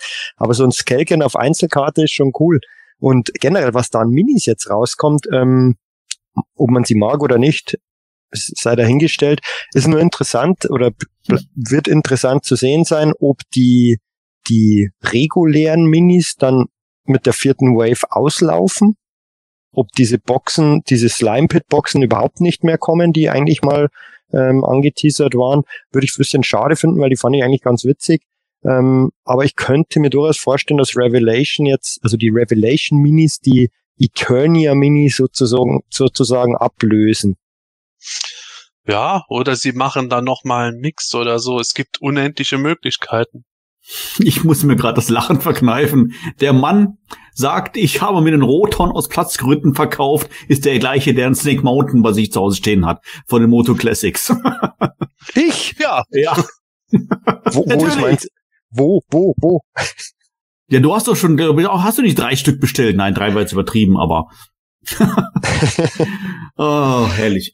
Ich, ich würde es, von den Origins würde ich es bestellen und irgendwo würde ich schon unterkriegen. ja, mit Sicherheit, mit Sicherheit, ja. Ach, unfassbar, unfassbar. Sehr schön. Ja, also ich das Witzige an der ganzen Geschichte, desto trotz er ist, ich war, äh, ich glaube, einen Tag vorm Sepp auch beim äh, beim Müller und bei mir gab es natürlich wie zu erwarten gar nichts. Ja, also zumindest mal äh, gab es zwar äh, Origins, aber keine Revelations. Ähm, Gordon, dich brauche ich jetzt glaube ich gar nicht da zu fragen. Du bist jetzt ja froh, dass die Origins zumindest mal auf der Insel angekommen sind. Also Revelation werdet dann vielleicht zu Weihnachten vielleicht dann irgendwie dann vielleicht mal haben. Oder? Froh würde ich jetzt nicht sagen, aber okay. Okay. Äh, ja. Revelations Minis, ja, wie gesagt, die Minis haben mich ja, Ja. nie gecatcht, egal in welcher in welcher Ecke. Deswegen ist es für mich auch nicht so interessant. Ja, aber ich bin trotzdem froh. Ich freue mich auf die Fotos morgen, die du schicken würdest, äh, wirst, äh, wie du dann die Origins kaufst. Also ich freue mich drauf. so, okay, zum nächsten Thema. Ähm, Finde ich eine ähm, ähm, eine sehr erfreu erfreuliche Nachricht. Also ist nicht nicht grundsätzlich, sage ich jetzt mal, um was es da jetzt geht, äh, sondern ähm, dass es hier um die äh, um den Filmation Cartoon geht mit der VHS Synchro. Ja, ich glaube, jeder Fan feiert die, äh, ich inklusive. Ähm, ich habe damals ähm, auch einige Kassetten gehabt. Selbst wenn ich heute noch Kassetten hätte, was ich leider nicht habe, ich hätte noch nicht mal einen VHS-Player, bringt mir nicht sehr viel. Aber es ist jetzt hier anscheinend eine Firma dabei, die hm, neu, schrägstrich restauriert, keine Ahnung, herauszubringen. Ist das so korrekt, Sepp? Ja, richtig. Äh, Koch Media hält im Moment die Rechte, ähm, den Filmation Cartoon in Deutschland nochmal rauszubringen, auf Scheibe generell. Und äh, die suchen aktuell Leute, die ihnen mit der deutschen VHS-Synchro vom Cartoon aushelfen können. Also die die wir am meisten feiern. Wir haben ja nicht viele Filmation-Folgen hier bisher besprochen, waren uns aber immer einig, dass Sascha Hehn als Siemen einfach besser gekommen ist als die Tele 5 Synchro. Und äh, ja, die wollen halt gerne irgendwo Leute finden, die äh, VHS-Tapes haben, wo sie möglichst irgendwo diese äh, Tonspur abschrie- abspielen können und wahrscheinlich mit Sicherheit dann restaurieren, so gut es geht und äh, ja, dann halt eben entsprechend äh, den Cartoon wieder anbieten können und dieses Mal dann zum ersten Mal mit der Synchro, die wir tatsächlich seit mittlerweile, ich glaube, fast 20 Jahren uns wieder herbeiwünschen. Ist natürlich jetzt ein guter Zeitpunkt, mit Sicherheit auch nicht äh, ganz unzufällig, äh, nicht ganz zufällig, dass äh, das mit dem Start der Netflix-Serien zusammenkommt. Wann wäre ein besserer Zeitpunkt als jetzt, das nochmal an den Mann zu Mhm. bringen? Ja, ich glaube, es haben sich auch schon einige Leute gemeldet. Also ich bin frohen Mutes, dass wir tatsächlich eine neue DVD und Blu-ray-Edition sehen werden, wo endlich auch diese Synchronisation verewigt sein wird. Ich würde Absolut. feiern. Absolut, mega. Ich glaube allerdings äh, von den VHS-Kassetten, wie viel gab's da? Zwölf, glaube ich, so plus minus, oder? Boah, das kann ich dir gar nicht auswendig sagen. Ich habe, glaube ich, letztes Jahr war es fast alle von meinen VHS-Kassetten verkauft, weil die einfach so viel Platz eingenommen haben. Und ich dachte, ja, was hilft es, wenn die schön rumstehen, dann werden sie auch nicht besser. Jetzt habe ich nur noch drei Stück da, aber Hm. allein von, von den Oceans gab es, glaube ich, acht oder so. Und, ah, ich weiß es nicht auswendig. Ja, aber in Summe, äh, glaube ich, pro, pro VHS waren es, glaube ich, drei Cartoon-Folgen, die drauf waren. Das heißt, wenn wir das mal so ganz grob äh, hochrechnen, würde das ja noch nicht mal die erste Staffel von 65 Folgen komplettieren. Das heißt, wir haben eigentlich ja nur einen Bruchteil des Filmation Cartoons hätten wir dann mit der, ich nenne es jetzt mal, grandiosen Synchro. Ja, natürlich. Also es war auch unterschiedlich. Es gab VHS-Kassetten, wo man drei Folgen drauf hatte. Es gab Kassetten, wo man nur eine Folge drauf hatte. Muss man sich auch mal überlegen. Damals 30 Mark aufwärts für eine Zeichentrickfolge für 25 Minuten Laufzeit. Irre. Aber Sehr gut, Ja. okay. aber 60 Mark teilweise sogar. Auf jeden Fall, ich schweife ab, auf jeden Fall, ja, du hast recht, es wird so oder so nur einen Teil der Folgen betreffen, vor allem so in, im dem ersten Bereich, im frühen Bereich der ersten Staffel. Aber da müssen wir auch ganz ehrlich sagen, es gibt auch nach diesen Folgen nicht so viele, wo die Leute absolut drauf geirig wären. Die meisten Leute erinnern sich halt immer an äh, ungefähr grob dasselbe Dutzend Folgen, wo halt immer die Klassiker dabei sind, Invasion der Drachen, der Diamantenstrahl des Verschwindens, Tilas Suche etc. Und wenn wir die Folgen in der Synchronisation haben, dann wird sich auch, glaube ich, keiner irgendwo damit stören, wenn wir jetzt nicht die Folge mit dem Game Master äh, dieser Synchro haben. Hm, ja, okay. Da ist natürlich was dran. Colosso erwacht, nicht vergessen. Ja, richtig, gehört auch dazu. Absolut, absolut. So, also Filmation Cartoon ist schon ein paar Jahre her. Der Revelation Cartoon, der steht uns noch bevor. Und tatsächlich in, ähm, gut, also lieber äh, Zuhörer, bei dir ist wieder natürlich du, äh, etwas fortgeschrittener Zeit. Ähm, wir sind jetzt hier gerade Mitte Juni, das heißt äh, mehr oder weniger in fünf Wochen ungefähr wird der neue Revelation Cartoon auf Netflix seine Premiere feiern. Ähm, wir haben jetzt den Teaser-Trailer bekommen. Ich glaube, das muss man nicht mehr erklären, denn äh, der wurde ja mittlerweile millionenfach, zig Millionenfach angeschaut, vermutlich auch von jedem Fan gefühlt tausendmal. Deshalb wirst du sicherlich genau wissen, um was es jetzt hier geht. Aber desto nichtsdestotrotz wollen wir den jetzt hier nochmal ganz kurz natürlich nochmal, was heißt kurz? Wir wollen ihn natürlich ein bisschen Zeit einräumen und auch drüber sprechen. Wir haben zwar schon hier auf Planetonia TV auf unserem YouTube-Kanal äh, ihm sogar eine Sondersendung gewidmet. Allerdings natürlich jetzt hier im Rahmen unseres DHQs noch nicht besprochen. Deshalb wollen wir das natürlich jetzt hier gerne dann auch komplettieren. Ja, also der Re Revelation äh, Teaser Trailer ist da. 1 Minute 30. Ähm, ja, ich würde mal sagen, 1 Minute 30 absolute Begeisterung. Man merkt, ich ringe schon wieder ein bisschen mit den Worten, weil mir schon, äh, schon wieder die Träne verdrücken muss, wenn ich schon, alleine schon an, an diesen Trailer wieder denke. Ähm, ich würde jetzt gerne einleiten, natürlich mal hier die Frage dann an den Gordon stellen. Äh, in diese Diskussion wir uns jetzt hier natürlich dann äh, einreihen werden. Ähm, Gordon, äh, was waren deine ersten Eindrücke, als du dir diesen äh, Teaser-Trailer angeschaut hast? Ja, ich habe gesagt, äh, Sir, Ihr Fass, unterschreiben Sie bitte hier. Und dann wurde so ein riesiges Fass aufgerissen. Äh, und genau das machen sie ja gerade. Ne? Also die machen ja einen unglaublichen äh, äh, Aufwand hier mit I Need a Hero. Äh, das scheint ja gerade so ein äh, Song zu sein, den sie irgendwie in mehreren äh, Sachen irgendwie benutzen. Denn äh, witzigerweise kam jetzt auch gerade ein Guardians of the Galaxy Trailer raus äh, für das neue Videogame. Und der benutzt auch I Need a Hero. Wieder dachte, er hat sich denn da wieder untereinander irgendwie nicht abgesprochen, so. Also, das ist auch immer so ein bisschen merkwürdig. Ich finde es immer merkwürdig, dass so viele, viele Bereiche auch in Hollywood und so immer genau zur gleichen Zeit ähnliche Filme machen. Ne? Das ist schon, schon merkwürdig genug. Also irgendwie mauscheln die ja wohl offensichtlich auch alle untereinander. Ja, äh, kann man jetzt natürlich von halten, was man will. Einige fanden das ganz gut mit dem I Need a Hero, weil sie das 80s Flair hatten. Andere fanden, das passt irgendwie nicht zu Masters of the Universe, da hätten sich lieber was anderes ge gewünscht. Ich fand's äh, in Ordnung äh, für das, was es ist. Auch da ging dann ja natürlich wieder die Meinung auseinander. Ich hatte auch einen Kumpel, der ist eher so Casual-Gucker, der hatte, äh, der hatte mir dann auch irgendwie was geschickt und ich habe ihm dann darauf den neuen Trailer geschickt und dann hat er gleich zurückgeschrieben, ah, immer dieser Anime-Kram. Ach na ja, ich guck's trotzdem. ja, so wie es halt immer ist, ne? Genau das. Ich kauf mir nur eine. Die Figur gefällt mir nicht so gut. Genau das gleiche, nur eben auf die Cartoons irgendwie äh, zugeschnitten. Ja, ähm, ich sehe es irgendwie nicht. Also nachdem ich den Trailer gesehen habe, habe ich als erstes gedacht, die Fortsetzung des Filmation Cartoons. Seid ihr sicher? Ich dachte, ja, das ist die Fortsetzung des 2000X Cartoons, denn genau so sieht's aus. Also äh, auch Roboto hat mich sofort natürlich an den 2000X erinnert, vollkommen klar. Äh, auch die der der Zeichenstil in vielen äh, Punkten ist jetzt äh, offensichtlich noch ein bisschen anders animiert, hat ein paar mehr Schatten äh, Einflüsse, aber das war uns ja klar, weil wir eben wie gesagt diesen ähm, japanischen Style-Einfluss haben. Ich habe damit ja auch kein Problem. Ich mag ja Animes. Äh, ich weiß, dass es einige Leute gibt, die das nicht mögen. Aber Leute, was habt ihr gedacht? So, dass wir wirklich noch mal so eine drei Phasen Animationsserie von 19 86 von Filmation bekommen oder was. Das hätte keine Sau geguckt, so. Und ich hätte es auch gruselig gefunden, ganz ehrlich. Dafür, der, der Filmation Cartoon hat damals schon keinen gängigen Standards entsprochen.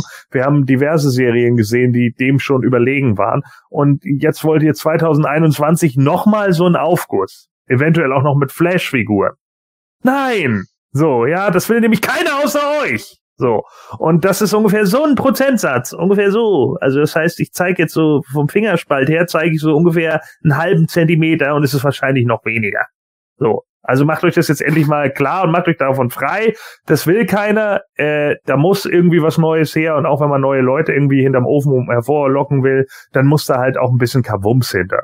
Und das haben sie hier gezeigt. Ähm, es ist natürlich viel Bum-Bum äh, muss man tatsächlich sagen, im Trailer. Also da ist ja Storyline-wise ist uns noch gar nicht so viel erzählt worden, aber das braucht man in dem Moment auch nicht. Es ist eine Action-Serie und darauf kommt es erstmal an. Und das Erste, was ich dachte, ja, es sieht cool aus, es ist viel Peng Peng. Jetzt gucken wir mal hinterher, wie die Charakterentwicklung ist und dann ist es auch in Ordnung. Aber für das, was es sein soll, nämlich ein Hype-Teaser, haben sie alles richtig gemacht. Da gibt's auf die Fresse, da gibt's Explosionen, da gibt's die Charaktere, die vorgestellt werden. Es gibt einen Skeletor, der eine Riesenfaust aus einem Portal holt. Äh, besser geht's doch nicht.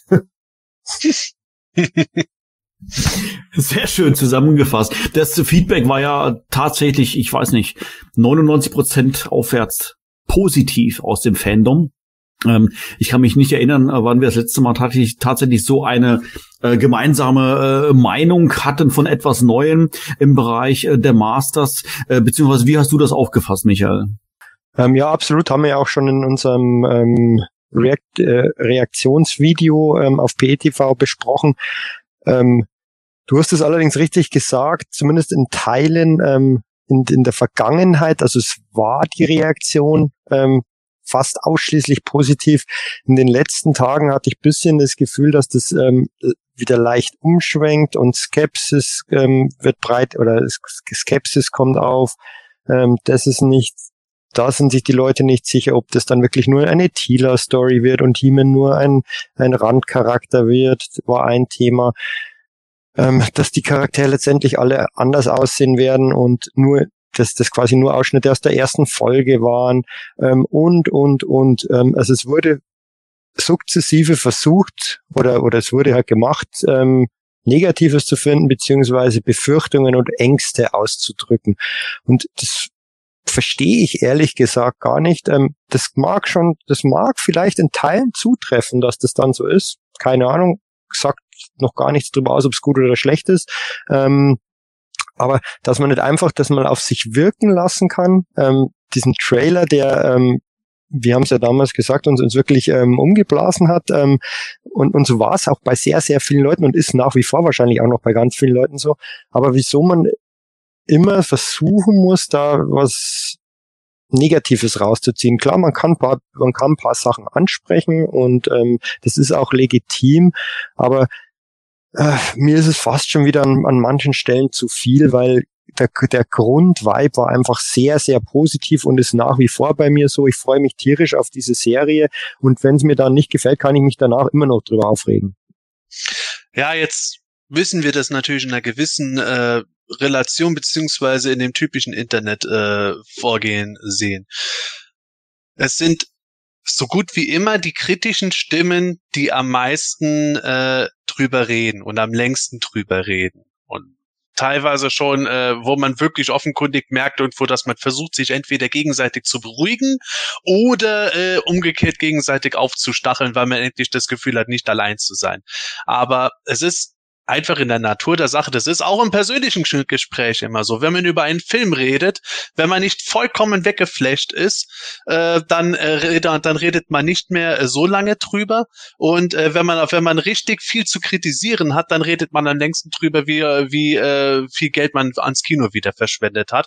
Wenn aber fünf Leute nonstop zusammensitzen und äh, den Film den Film super genial fanden, dann werden sie irgendwann merken, ja, wir haben alle die gleiche Meinung, genial haben die Szenen durch und dann ist es gut gut. Aber bei kritischen Stimmen gibt es immer einen Prozentteil an Leuten, die das immer und immer wieder neu aufkochen müssen und immer wieder irgendwo sich bestätigt fühlen müssen, dass ihre Stimme doch Gewichtung hat, wenn sie befürchten, dass alles zu woke sein könnte, etc. Ich möchte da auch gar nicht jetzt zu genau drauf eingehen, weil meiner Meinung nach das halt hier schlichtweg ein Unverhältnis sonst geben würde, wenn man äh, sämtliche Befürchtungen und Ängste äh, stundenlang aufrollt und vergisst halt, dass es tatsächlich so war, dass äh, das nur ein geringster Prozentanteil von den überwältigend vielen, wir reden ja wirklich von sechsstelligen Zahlen, Leuten waren, die das absolut gefeiert haben. Und äh, du sagst es richtig, Michael wir wissen nicht, wie das am Ende sein wird. Und ja, natürlich werden wir, es ist ein eineinhalbminütiger Teaser gewesen. Natürlich ist da vor allem viel von der ersten Folge garantiert gekommen. Da gab es aber auch schon Dinge, die eben nicht nur auf äh, Vintage äh, basiert waren. Wir müssen einfach mal abwarten, wie, wie es sein wird. Wenn es am Ende alles irgendwo nicht schön ist und es keinem von uns gefällt, werden wir darüber reden. Aber ich habe das im PE-Forum auch geschrieben. Trotzdem nimmt mir das nicht diesen Moment jetzt im Juni, dass ich mich an einem Teaser so sehr gefreut habe, wie über Jahre über keine einzige Actionfigur ich mich gefreut habe von den Masters. Und das ist einfach so eine schöne Sache, dass man mal entgegen allem, was man tatsächlich selber mal befürchtet hat, äh, nicht am Ende da war, ja, bin der that, sondern hat, hat sich einfach da irgendwo total wegblasen und mitreißen lassen. Und das ist einfach ein schönes Gefühl gewesen. Das wird einem auch die Serie, egal wie schlecht die vielleicht am Ende wäre, nicht mehr nehmen können. Im Gegenteil, was ist, wenn die Serie am Ende einen genauso flasht wie der Teaser? Dann feiert man noch länger. Und das ist eine so schöne Sache, wo ich mir dann denke, es ist schade, wenn man das nie, wenn man dieses Gefühl nicht erleben kann, weil man so von Ängsten und Ressentiments und Vorurteilen gesteuert ist. Bestes Beispiel ist doch auch die, die Mandalorian-Serie zum Beispiel. Da ähm, gab es am Anfang auch Skepsis und, und letztendlich, ähm, die hat, die hat auch jetzt nicht in jeder Folge den wahnsinnigen Tiefgang, ähm, gerade in der, der ersten Staffel auch, aber ähm, es ist viel Fanservice dabei und ähm, ist einfach letztendlich ähm, eine Serie, die, die sehr, sehr positiv aufgenommen wurde, auch in einem sehr, sehr kritischen Fandom. Also ich bin nicht im Star Wars Fandom so drin, aber ich habe den Eindruck, dass die, dass die sehr gut ankommt, so, so größtenteils. Ähm, bei mir persönlich auch. Ähm, und vielleicht ist es ja auch so. Warum nicht? Ähm, warum muss ich immer das, das, also ich, das ist aber eine Typfrage. Bei mir ist das, ich bin ein, ein Typ, da ist das Glas immer halb voll. Es gibt Leute, da ist das Glas immer halb leer. Ähm, so ist es halt. Das wird man auch nicht ändern, aber mir wird auch mhm. keiner die Vorfreude auf diese Serie nehmen. Mhm. Dazu kann ich nur sagen, ich bin tendenziell eher jemand, der äh, ich, ich mag selber nicht an mir, aber ich bin tatsächlich jemand, der eher generell ganz gerne zu Pessimismus tendiert, eben zu Glas halb leer. Aber wenn ich mich dann schon von etwas wegballern lassen, von an dem ich wirklich überhaupt keine Hoffnung gesetzt habe, dann äh, will das natürlich schon was heißen. Also liebe Hörer, wir werden nicht im Detail jetzt auf den Teaser in dieser Folge eingehen. Dafür hatten wir tatsächlich diesen Livestream gemacht. Den könnt ihr euch ja jederzeit nochmal anschauen oder anhören. Äh, da gehen wir im Detail auf das Ganze ein. Aber wenn man jetzt nur so ausschnittweise einfach mal diese Punkte nimmt, dass man zum ersten Mal einen animierten Scarecrow gesehen hat und dann äh, will man, dann gibt es wirklich eine wunderschöne Animation dabei. Und das bisschen, was man von der Story irgendwo schon erkennen konnte, sah eigentlich nach was aus, wo man wirklich interessiert ist. Und dann kommt ein alternder Man at Arms und ballert aus allen Rohren irgendwo in die Luft hinein. Und ach, da, da, da bin ich einfach schon wieder ein zum Teil das Kind, das damals in seinem Spielzimmer saß, hat alle Toys um sich drumherum gehabt und hat dann einfach mal irgendeine Spielzeugpistole genommen, die Man at Arms in die Hand gegeben, mit der hat er dann Skeletor vom, äh, vom Mülleimer im Kinderzimmer runtergeschossen. Das ist, es ist einfach so eine schöne Sache, die ich wünschte, dass sie wirklich jeder so uneingeschränkt teilen könnte. Es wird nie jeder glücklich sein, aber man darf sich auch einfach mal zusammen freuen, wenn man zusammen Spaß an etwas hat, ohne dass ja. man Probleme ja. darüber hat. Ja, das habt ihr, habt ihr sehr schön erklärt, auch gerade das, was du noch gesagt hast, ähm, Sepp, ich freue mich als Erwachsener auch über viele Dinge. Aber diese kindliche Freude, die ich dabei empfunden habe, wo ich diesen Trailer gesehen habe, das ist selten bis gar nicht der Fall. Und deshalb freue ich mich darüber, dass ich dieses Gefühl hatte, als ich mir den Trailer angeschaut habe und mir dann tatsächlich vorkam wie ein Kind, wo ich damals äh, im, im, tatsächlich im Kino. Also ich glaube, es ist ein Zauberschwert, das man angeguckt habe oder sonst irgendwie sowas, ja. Einfach, einfach Begeisterung dabei ist. Und ich lasse mich gerne begeistern. Das ist jetzt so der Typ Mensch, der ich jetzt bin. Ich äh, lasse mich gerne hypen. Ähm, auch in Bezug beispielsweise auf Marvel und MCU und so weiter, was die letzten zehn Jahre ja hatten. Ich bin da einfach für offen, weil, weil ich einfach meine Freude daran habe. Und ob dann der Film letztendlich dann äh, meine Erwartungen erfüllt hat, ist wieder eine andere Geschichte. Aber ich bin auf diesen Hype-Train aufgesprungen, mir macht das Spaß. Und das gleiche habe ich jetzt hier bei, bei Motu auch so dieses Gefühl. Ich freue mich jetzt tierisch, die nächsten fünf, sechs Wochen, bis dann tatsächlich die erste Folge dann auf Netflix dann zu sehen sein wird. Und dann werden wir im Detail wieder drüber sprechen. Und äh, werden wir dann schauen, was letztendlich dabei rumgekommen ist, ob dann der Trailer tatsächlich zu viel versprochen hat oder der einfach die Erwartungen dann äh, tatsächlich dann auch erfüllt so oder so glaube ich, dass es für unsere Zuhörer und Zuschauer äh, auf unseren Kanälen äh, amüsant und unterhaltsam bleiben wird. Denn wenn wir etwas toll finden werden, wir werden ja darüber sprechen, dann werden wir das, glaube ich, so abfeiern, dass die Leute Spaß dran haben werden. Und wenn wir es wirklich absolut mies finden sollten, dann werden wir da auf unsere unnachahmliche Art wieder irgendeinen Spin finden, wo wir uns dann drüber amüsieren können. Da bin ich mir sicher. Ganz genau, so wird es sein. Gut, Sepp, du hast es gerade schon äh, gesagt. Ähm, wir haben darüber ein ausführliches First Reaction Video gemacht. Ausführlich bedeutet Frame für Frame. Unfassbar. Wir haben uns tatsächlich ja mehr oder weniger jede Szene als Screenshot rauskopiert und haben drüber gesprochen gehabt. Äh, also das heißt, äh, ich glaube zweieinhalb Stunden geballte Motu Power, will ich jetzt mal beinahe sagen, äh, äh, Nerd äh, Fachsimpelei, die wir da betrieben haben. Und das Video findest du natürlich auf unserem YouTube-Kanal, wie gesagt, jederzeit zum Anhören. Ja, also äh, vielleicht abschließende Worte. Möchtest du noch irgendwas zum Thema äh, Revelation, Teaser, Trailer und der Thematik, die wir jetzt gerade angesprochen haben, abschließen, Gordon? Ja, nee, also wie schon gesagt, ähm, äh, bisher macht der Trailer in meinen Augen alles richtig, äh, zeigt jetzt eben auch, wo, wo, wo die Reise hingehen kann. Ähm, jetzt ist es halt die Frage, wie gut werden die einzelnen Stories werden, ne? Wie gut ist der Plot, wie gut sind die Charaktere ausgearbeitet, was kann man da machen? Ich habe da jetzt nicht das Problem oder die Angst, dass es jetzt eine Tila-Serie wird oder sowas. Ich würde, äh, ich weiß aber auch ganz genau, dass wahrscheinlich genau exakt dieselben Personen rumnöhlen würden, wenn Tila nur eine untergeordnete Rolle spielt und irgendwie nur äh, äh, für zwei Szenen zu sehen ist. So, dann würde die also Tila ist gar nicht dabei, einer der Kerncharaktere, die war hinter den ersten acht. So, ja, äh, also was soll Sodak denn sagen? So, aber äh, genau, genau darum geht's ja irgendwie immer so. Also das ist ja genau das Problem. So wie man es macht, macht man es letzten Endes falsch. Ich glaube, die werden sich da schon einiges überlegen. Kevin Smith ist ja normalerweise auch dafür bekannt, dass er zwar nicht der schnellste Arbeiter, aber doch passable Comics schreiben kann. Also gucken wir einfach mal, was daraus wird. Und das wäre für mich eigentlich auch eher noch das Wichtigste. Äh, die Optik ist natürlich schon bombastisch. Das ist auch in Ordnung so, so wie sie es gemacht haben. Mag nicht jedem gefallen, aber gefällt offensichtlich dem Gros. Und dann ist das auch richtig so. Und jetzt hoffe ich einfach auf eine gute zusammenhängende Storyline. Ja, ich glaube, wir haben noch ein bisschen Zeit auf der Uhr äh, für ein nostalgisches Thema. Ähm, ja, und das würde ich, glaube ich, auch tatsächlich auch gerne ganz, ganz gerne nutzen. Und zwar, äh, wir haben in dem letzten Podcast haben wir über das äh, Interpart-Comic Nummer 5 gesprochen. Äh, wir wollen jetzt nicht unbedingt über ein weiteres Comic sprechen, aber er hat doch schon so ein bisschen Ähnlichkeit mit einem Comic. Ich weiß auch nicht so genau, wie man es jetzt am besten tituliert. Da fällt dem Sepp sicherlich was Schlaues zu ein. Und zwar soll es um die Ladybird Bücher gehen. Ganz genau gesagt um ein ganz bestimmtes. Und zwar wollen wir jetzt über eine Falle für He-Man sprechen. Die Ladybird-Bücher, ähm, hast du sicher vielleicht auch hier und da schon gesehen, sind im äh, Sepp, sind es jetzt DIN A5 oder ein bisschen Sonderformat, glaube ich, aber äh, ein bisschen Sonderformat. Mal, ein bisschen Sonderformat, aber vergleichbar mit DIN A5, sage ich jetzt mal, im Hardcover sind die, gab es damals in den 80er Jahren und äh, glaubt in, an, in, in Summe, glaube ich, sechs verschiedene ähm, Heftchen, die es dort gab. Ich kann mich leider nicht mehr erinnern, wo es die bei uns zu kaufen gab. Das weiß sicherlich einer von euch gleich noch.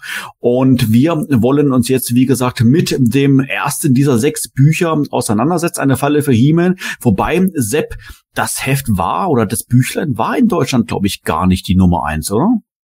Ja, tatsächlich. Äh, eine Falle für He-Man, wie alle Ladybird-Bücher, stammen ursprünglich aus England. Da startete die Serie schon 1983, also ein Jahr nachdem Moto überhaupt gestartet ist, zumindest laut dem äh, Print-Signet, das die Bücher haben. Und da war eine Falle für He-Man, englisch A Trap for He-Man, das erste Buch dieser Reihe. Bei uns sind von diesen äh, Ladybird-Büchern dann aber nur sechs erschienen, und zwar 1985 allesamt in Deutschland. Und da war eine Falle für He-Man, das, äh, sagen wir mal, chronologisch zweite Buch nach Schwingen des Unheils, obwohl das in England später erschienen ist tut dem Ganzen keinen großen Abbruch, weil die Geschichten sind ja self-contained, also in sich abgeschlossen. Aber dazu werden wir später noch kommen, in eine Falle Femen, abgesehen davon, dass der Zeichenstil noch nicht ganz so rund ist oder so ausgefeilt wie in den anderen Büchern, sind noch manche Inhalte noch äh, noch nicht so, wie man sie normalerweise aus dem, sagen wir mal, Filmation-Kanon äh, eins zu eins kennen würde. Ich habe es jetzt gerade eben äh, als Comic betitelt, ist aber glaube ich nicht so ganz richtig. Du hast aber auch gerade gesagt, es sind Zeichnungen enthalten. Was genau ist das denn jetzt eigentlich? Ein Büchlein zum Lesen, ein Comic oder was? Ja, also äh, Bilderbuch könnte man sagen, wobei Bilderbücher auch nur aus Bildern bestehen können. Also ich kenne nur den Begriff Kinder, Kinderbuch dafür tatsächlich. Vielleicht gibt es da noch einen besseren Fachbegriff. Damit habe ich trotz meiner Branche, ich komme aus dem Printbereich, noch nichts so konkret zu tun gehabt. Deswegen sage ich einfach mal Kinderbuch. Man hat halt eine geschriebene Geschichte drin, die aber auf jeder Seite oder zumindest jeder Doppelseite mit Bildern begleitet wird. Und das heißt dann konkret, dass, man, dass du als Kind halt äh, schon, wenn du in der ersten, zweiten Klasse dann mal wirklich stringent lesen konntest, dann konntest du dieses Buch als Geschichte durchgehend lesen gelesen, hast dabei die Bilder gehabt oder die Eltern haben es vorgelesen, das Kind saß auf dem Schoß und hat dabei die Bilder beguckt, während die Eltern im Grunde das Hörspiel gemacht haben. Hier, kannst du dich noch erinnern, wo es die damals zu kaufen gab? Äh, ich kann mich an einiges nicht mehr erinnern, ähm, die Figuren damals bekommen habe, aber da ähm, erstaunlicherweise kann ich mich sehr gut erinnern. Und zwar gab es die meiner Meinung nach bei uns immer im Schuhladen, also im Salamander-Geschäft. Und als man da ähm, Schuhe gekauft hat, waren halt für Kinder immer, da gab es diesen Karton, den hat der Sepp, glaube ich, sogar vor kurzem auf den äh, auf seinen sozialen Medien gepostet. Ähm, diese, diese, diesen Werbekarton, wo die drin waren und da gab's die damals beim Salamander dazu. Und wenn man einen, einen Schuh gekauft hat, wahrscheinlich ähm, hat man vielleicht so ein Büchlein dazu bekommen. Könnte ich mir vorstellen. Ich weiß nämlich noch, dass wir dann öfters dahin sind und ich habe mich immer gefreut, dass es diese Büchlein da gab. Ähm, ich kann nicht mehr genau sagen, welche ich davon hatte, aber ich habe genau die gleiche Erinnerung wie der Gordon. Ähm, die, Gerade diese erste Seite, wenn man aufschlägt mit diesem Kunterbunt, mit diesen verschiedenen ja, Monstern, Snake Mountain, Orko etc., ähm, die ist mir wirklich im im Gedächtnis geblieben. Ähm, aber wie gesagt, welche ich genau hatte, weiß ich nicht mehr. Hm. Wir haben ja in der Vergangenheit oft immer drüber gesprochen gehabt, dass der Filmation Cartoon jemand uns unsere Kindheit beeinflusst hat, unsere Masters Kindheit beeinflusst hat, die Hörspiele etc. Würdet ihr das in irgendeiner Weise auch von den Ladybird Büchern sagen? Haben die euch irgendwie geprägt beim Geschichten erzählen, beim Spielen oder inwiefern waren sie überhaupt, hatten sie überhaupt eine gewisse Gewichtung bei euch, Sepp? Ja, mich haben die ganz extrem geprägt sogar. Ich hatte äh, letzten Endes alle Bücher. Äh, die zwei mittleren, das war ja Himmel und das Ungeheuer und der stählerne Gigant, die bekam ich einen Hauch später als die anderen vier. Und äh, ich gebe auch äh, Michael recht, in Schuhgeschäften gab es die, bei uns gab es diese Bücher so gut wie überall wo man irgendwo gucken konnte, standen die, äh, also natürlich nicht in jedem Laden, aber so in ganz vielen Geschäften hat man die gesehen, vom Supermarkt bis zum kleinen Lädchen und die haben mich so stark geprägt, wie andere Leute es äh, oft von den Hörspielen sagen. Also die Hörspiele haben mich ja auch extrem geprägt. Genauso die deutschen Werbemagazine und auch die Harper Comics. Aber die Ladybird Bücher halt noch vor den e Harper Comics, das war meine Masters-Welt, die dort visualisiert wurde. Und so wie das in den Ladybird-Büchern gezeigt wurde und in den Werbemagazinen, so habe ich mir quasi mein Eternia in den Hörspielen dann auch vorgestellt. Das war für mich ungeheuer wichtig und diese Bücher liebe ich generell bis heute noch weil äh, die wurden ja gezeichnet gezeichnet von Robin Davies und geschrieben von John Grant. Und der Robin Davies, der hat so einen ganz eigenen Zeichenstil gehabt, der sieht vielleicht etwas kindlich aus, wenn man die jetzt heutzutage als Erwachsener vielleicht sieht, aber ich fand es damals ungeheuer aufregend zu sehen, wie er da mit Lichtern und Schatten auch gespielt hat, wie dreidimensional das gegenüber anderen Comics oft schon ausgesehen hat. Und äh, das war allein visuell für mich wirklich sehr, sehr prägend gewesen. Selbst wenn die eine Geschichte mir nicht so gut gefallen hat wie die andere, aber die, also die halte ich bis heute noch sehr in Ehren. Bei mir sind es ähm, mir geht's nicht ganz so wie dir, Sepp. Äh, bei mir ist es eher so, dass ich bestimmte Szenen oder bestimmte Bilder ähm, noch erinnern kann. Ähm, weniger die Geschichten, aber wenn man diese Bilder sieht, eben auch diese Skelkens, als die dann Stratos äh, gefangen nehmen, ähm, das, das sind so bestimmte Sachen, die sich einfach ins Gehirn eingeprägt haben und, und auch diese Cover, die ich dann eben im Schuhgeschäft gesehen habe und, und mich jetzt mal gefreut habe, wenn, wenn man über die Schuhe habe ich mich nicht so gefreut, aber über die Büchlein, also äh, alles richtig gemacht, Schuhgeschäft. Ähm, war ja, war ja oft so, dass, dass, dass diese Sachen so, so ein bisschen wie eine Belohnung waren. Also die Bücher jetzt beim, beim, beim Schuhkauf, dann gab's nach dem Zahnarzt, gab's mal eine Figur und, und so war's halt früher. Und ähm, wie gesagt, eher so einzelne Bilder aus diesen, aus diesen Comics, weniger die ganzen Geschichten, zumindest bewusst. Alles klar, vielen herzlichen Dank für eure, für eure ersten Eindrücke äh, zu dem äh, Lady Bird. Ähm, vielleicht äh, ganz kurz nochmal, äh, ich glaube, du hast am Anfang auch schon gesagt gehabt, äh, Lady Bird, der Name Lady Bird, Sepp, das ist der Name des englischen Verlages, ist das richtig? Ja, äh, tatsächlich, so heißen die und äh, das äh, scheint irgendwo ein bisschen äh, eine Referenz zu sein an das Logo, das sie auch benutzt haben. Da haben sie nämlich einen Marienkäfer gezeigt, also ein Ladybug. Warum sie sich dann Lady Bird genannt haben, äh, weiß ich auch nicht so wirklich keine Ahnung, vielleicht war das besser, äh, markenrechtlich zu schützen, keine Ahnung. also ich kenne mich mit diesem Verlag selber nicht aus, der das damals gemacht hat, aber ähm, wir haben das auch auf Werbematerial in Deutschland gesehen. Da war im unteren linken o Lo unterem linken Eck, wollte ich sagen, äh, so ein kleiner Marienkäfer in einem weißen Quadrat drin. Bei meinen Büchern ist es dann teilweise das Mattel-Logo letzten Endes gewesen oder eine Nummerierung, die sie später nochmal reingebracht haben. Ja, ich habe also, gerade nochmal nachgeschaut. Lady Bird ist tatsächlich, also da äh, hast du recht, mit dem Ladybug äh, ist natürlich jetzt die momentane, äh, ja, die, die momentane Form, die man eigentlich re regelmäßig benutzt, aber Lady Bird scheint die veraltete Version für Marienkäfer Aha. zu sein.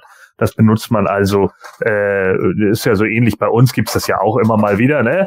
Kann man also äh, zwei Sachen dann machen, aber Ladybug ist halt jetzt eigentlich so die offizielle Nummer. Wahrscheinlich würden sich auch heute dann so nennen, aber damals war das noch so. Aber das, da werde ich auch gleich in den Büchern noch drauf eingehen, denn da haben wir ja einiges Vokabular, wo äh, ich ja als Erwachsener noch ins Schwitzen komme. Also das äh, fand ich schon echt krass für, für Kinderliteratur.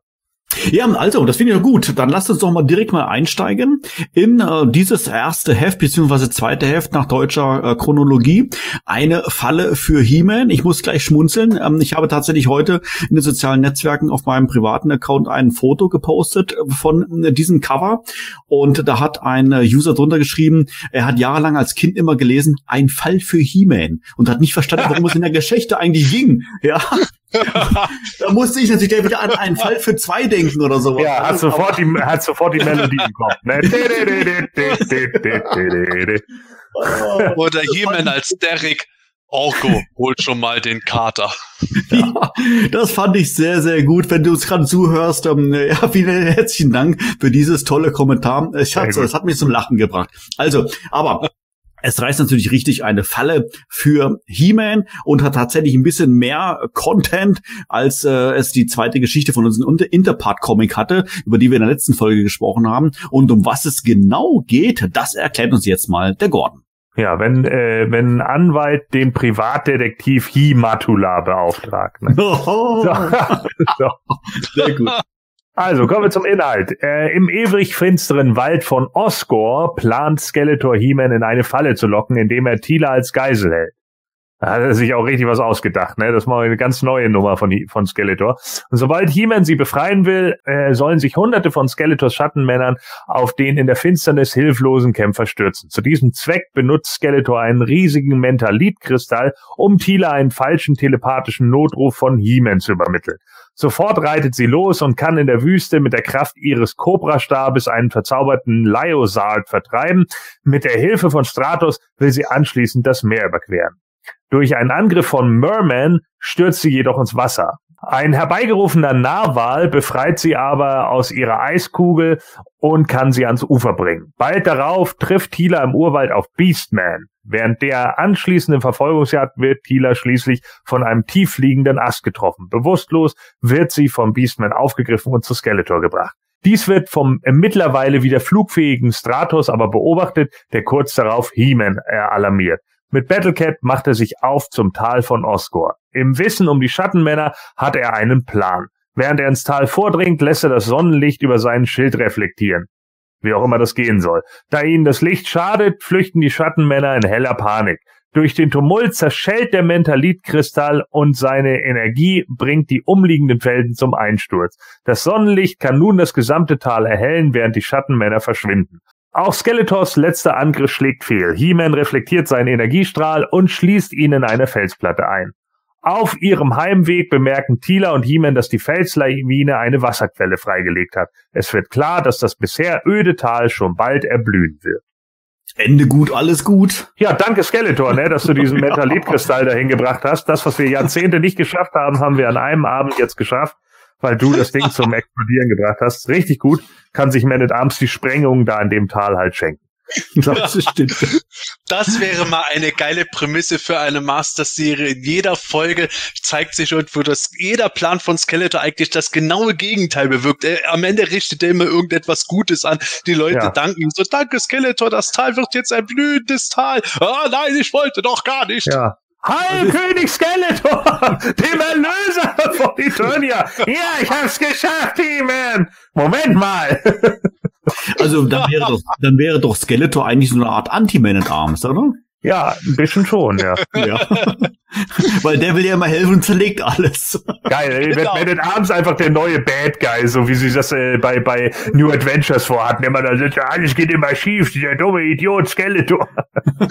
und, und He-Man kommt immer dazu, vereitelt Skeletors eigentlich bösen Plan, indem er zum Beispiel einen großen Stein irgendwo hinwirft und äh, die Leute werten das aber falsch, weil er den heiligen Stein von ihnen dann irgendwo weggeworfen hat. Buh, He-Man, ja. buh, Skeletor, hilf uns!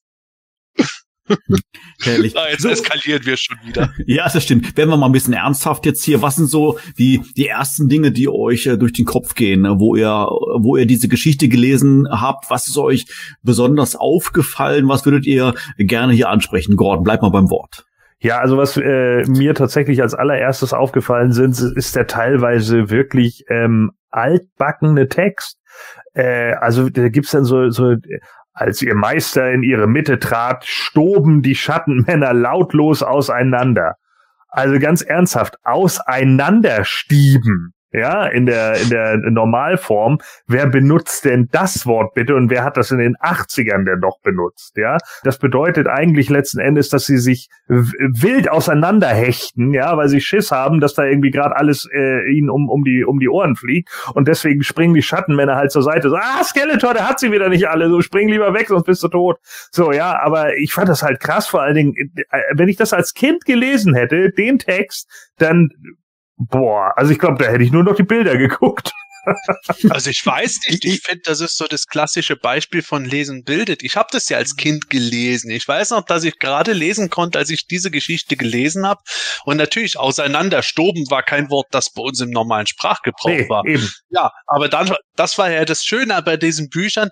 Du hast ja das Bild gehabt, wo du siehst, ah ja, die Schattenmänner, die rennen da jetzt quer, kreuz und quer irgendwie von dannen. Alles klar, auseinanderstoben. Schon again what land. Richtig, äh, ich sehe es auch gar nicht als Malus, ganz im Gegenteil. Ich fand es nur so bezeichnend, weil das ja in den anderen Bereichen überhaupt nie der Fall ist. Ne? In den ganzen anderen Comics und so, die wir haben, haben wir nicht ansatzweise so einen hochtrabenden Text. Also das fand ich schon sehr krass. Deswegen habe ich schon so gedacht, so, puh, und das sind auch teilweise so Schachtelsätze und keine Ahnung. Also das ist nicht einfach. Das ist kein, kein einfache Literatur für Kinder, muss ich einfach sagen. Also wenn die Dinger für Kinder gemacht wurden, dann waren die Texte halt schon schwer verständlich interessant, weil ich habe die Geschichten auch später tatsächlich, als sie noch klein genug waren und das haben wollten, meinen Kindern vorgelesen. Das hat kurioserweise funktioniert. Jetzt, wo du es sagst, merke ich das auch mit diesen Schachtelsätzen oder diesen längeren Sätzen, die auch gar nicht so einfach sind. Aber irgendwie, ich glaube, das ist so eine Art der Gewohnheit dann. Guck mal, weißt du, wenn ich jetzt auf Seite 5 nur gucke, Skeletor ruft aus, weh dir, He-Man. Weh dir, ja, also äh, mich deucht, He-Man, ja, also Boah, also das ist schon schon sehr sehr äh, ja altertümlich geschrieben, ne? als wenn du hier irgendwie gerade so eine Wilhelm Tell Geschichte hast oder sowas. Ähm, ich habe dieses ähm, Buch heute auf Englisch gelesen. Da ist es auch relativ hochtrabend geschrieben. Also es ist, es ist kein keine leichte Geschichte. Also das, das liest sich nicht so, so eben mal schnell runter. Ähm, ist ähnlich wie im Deutschen. Also das, das ist ähm, eigentlich ja gut, dass, dass, dass natürlich etwas altertümlich vielleicht, aber ähm, es ist ja auch schon relativ alt. Ähm, aber doch sehr, es, es wirkt an manchen Stellen etwas erreicht, da gebe ich zu, jetzt gebe ich zu, aber es ist, ist eigentlich von, von der Sprache eigentlich ganz schön teilweise. Und ähm, mir ist halt aufgefallen, weil du gefragt hast, was wir uns dabei bei dieser Geschichte gedacht haben. Ähm, ich habe mir tatsächlich heute gedacht, kommt jetzt irgendwann auch mal He-Man vor oder ist da nur Tila unterwegs? ich habe hab mir schon gedacht, was, was ist denn jetzt los? Sind wir im Jahr 2020 gelandet? Ja, das ist die Vorlage. Das war die Vorlage für den Revelations Cartoon.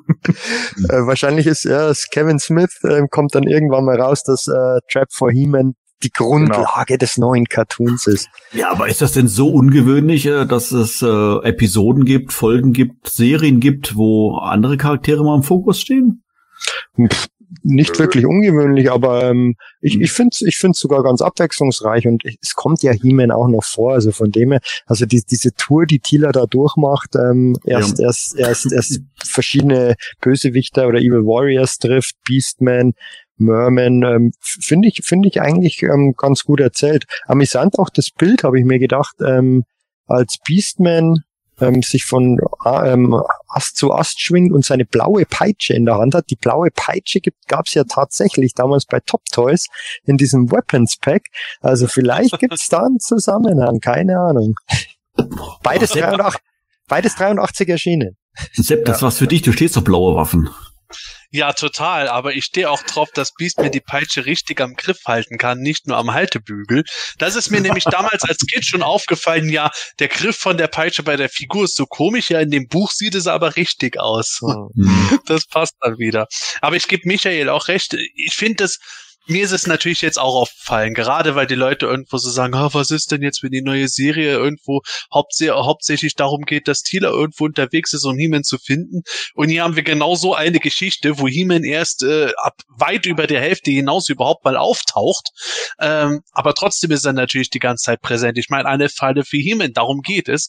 Und es macht trotzdem riesig Spaß, diese Geschichte zu lesen, finde ich. Ja. Allein schon optisch ist das allererste Sahne, wie Skeletors Ge äh, Gesicht grün erleuchtet wird. Tila erwacht in Castle Grayskull, dazu kommen wir gleich noch, warum die in Castle Grayskull ist, äh, auf und reitet dann los auf ihrem Einhorn. Das ist alles so wunderschön gezeichnet und mit dynamischsten Posen und Perspektiven, aber ohne, dass es irgendwo alles total verzerrt und abstrus wirkt, wie bei den Interpart Comics es manchmal gewesen ist sondern durchgehend in einem sehr professionellen Stil, äh, wo sie eine richtige Queste halt durchmacht. Erst reitet sie halb durch äh, die Wüste, macht da irgendwo diesen äh, diese Löwenechse platt oder was heißt platt? Sie benutzt ja ihren Cobra-Stab, um äh, die dann von einem Zauberband zu befreien.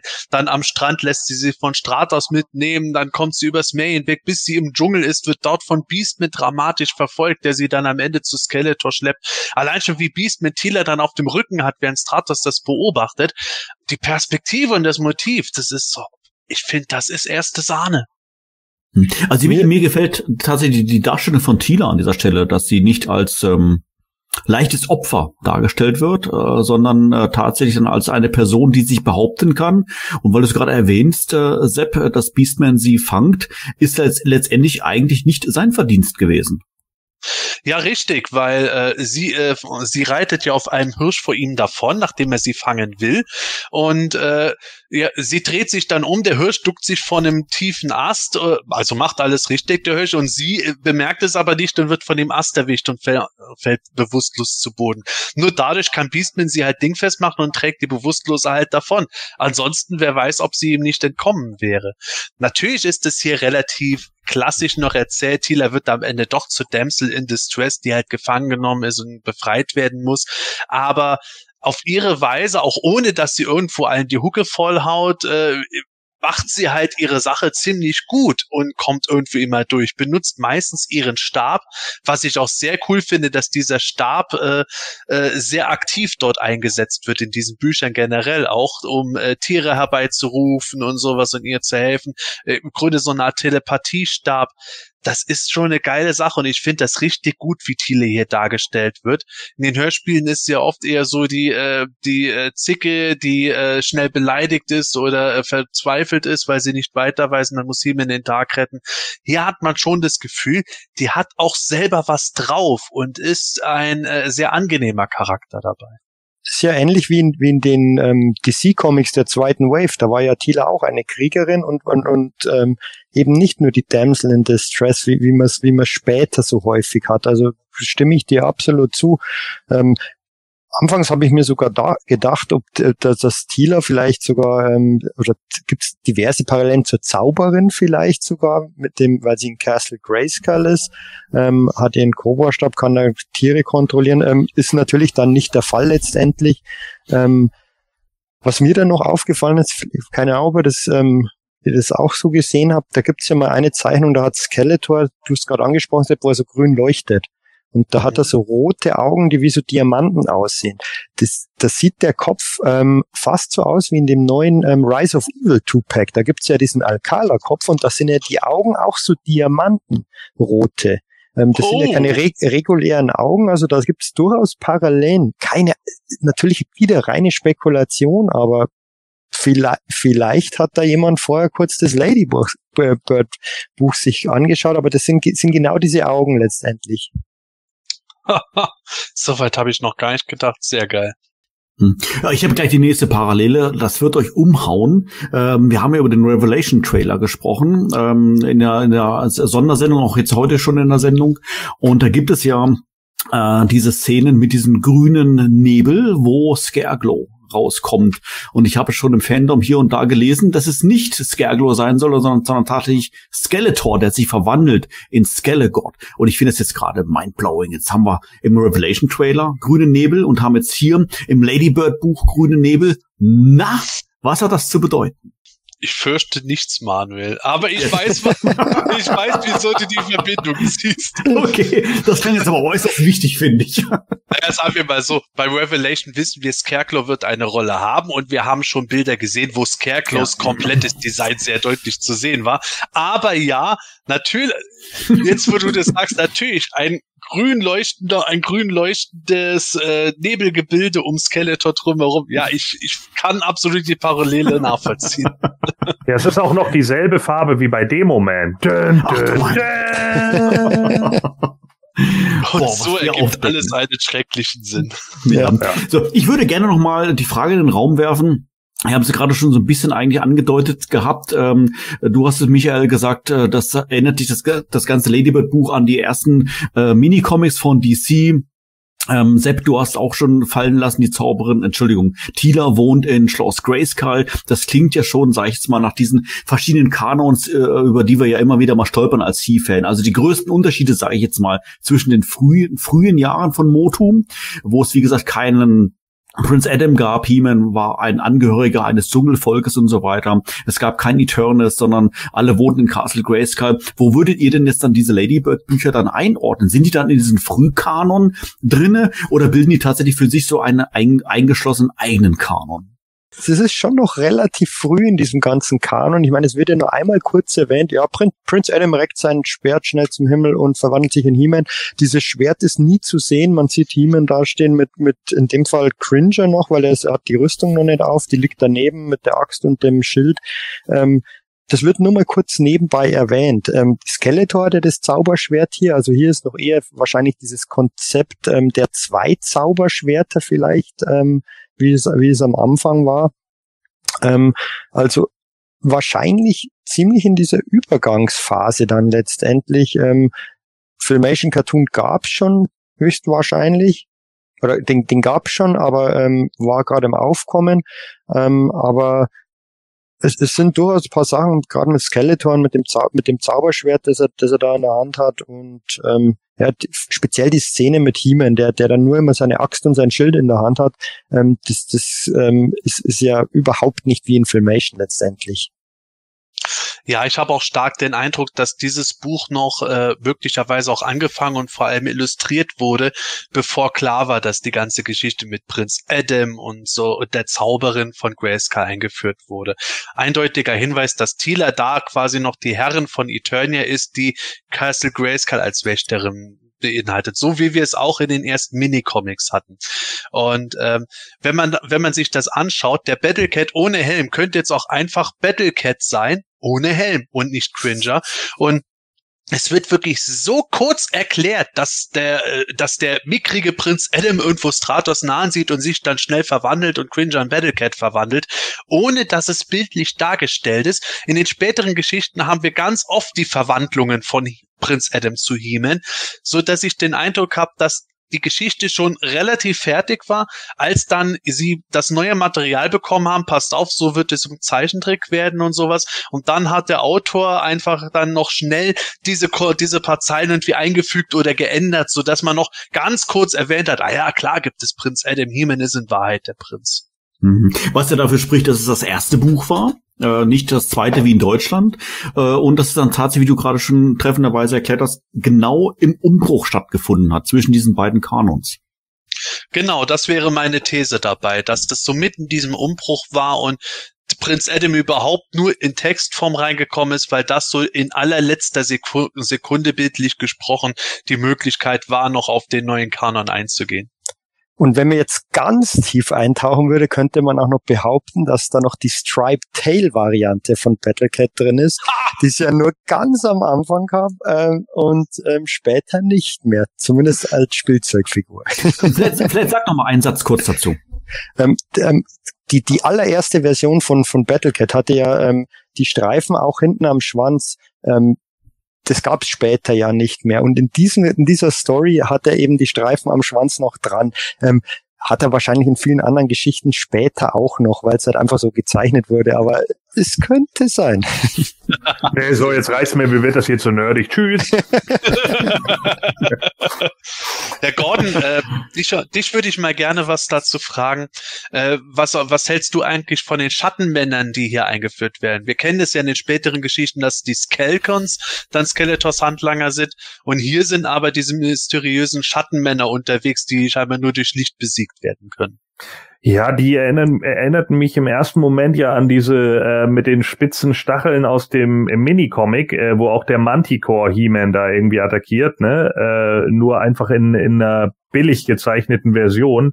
So ist es natürlich schön einfach, ne? Man muss da, man muss da ja nichts Großartiges machen. Man braucht, braucht ja äh, keine, keine großartigen Schattierungen. Man muss sonst nichts irgendwie machen, sondern es sind einfach nur schwarze Umrisse und die haben dann eine Keule in der Hand und das war's. Ähm, kann man sicherlich machen, ist auch okay, so von, von der Sache her.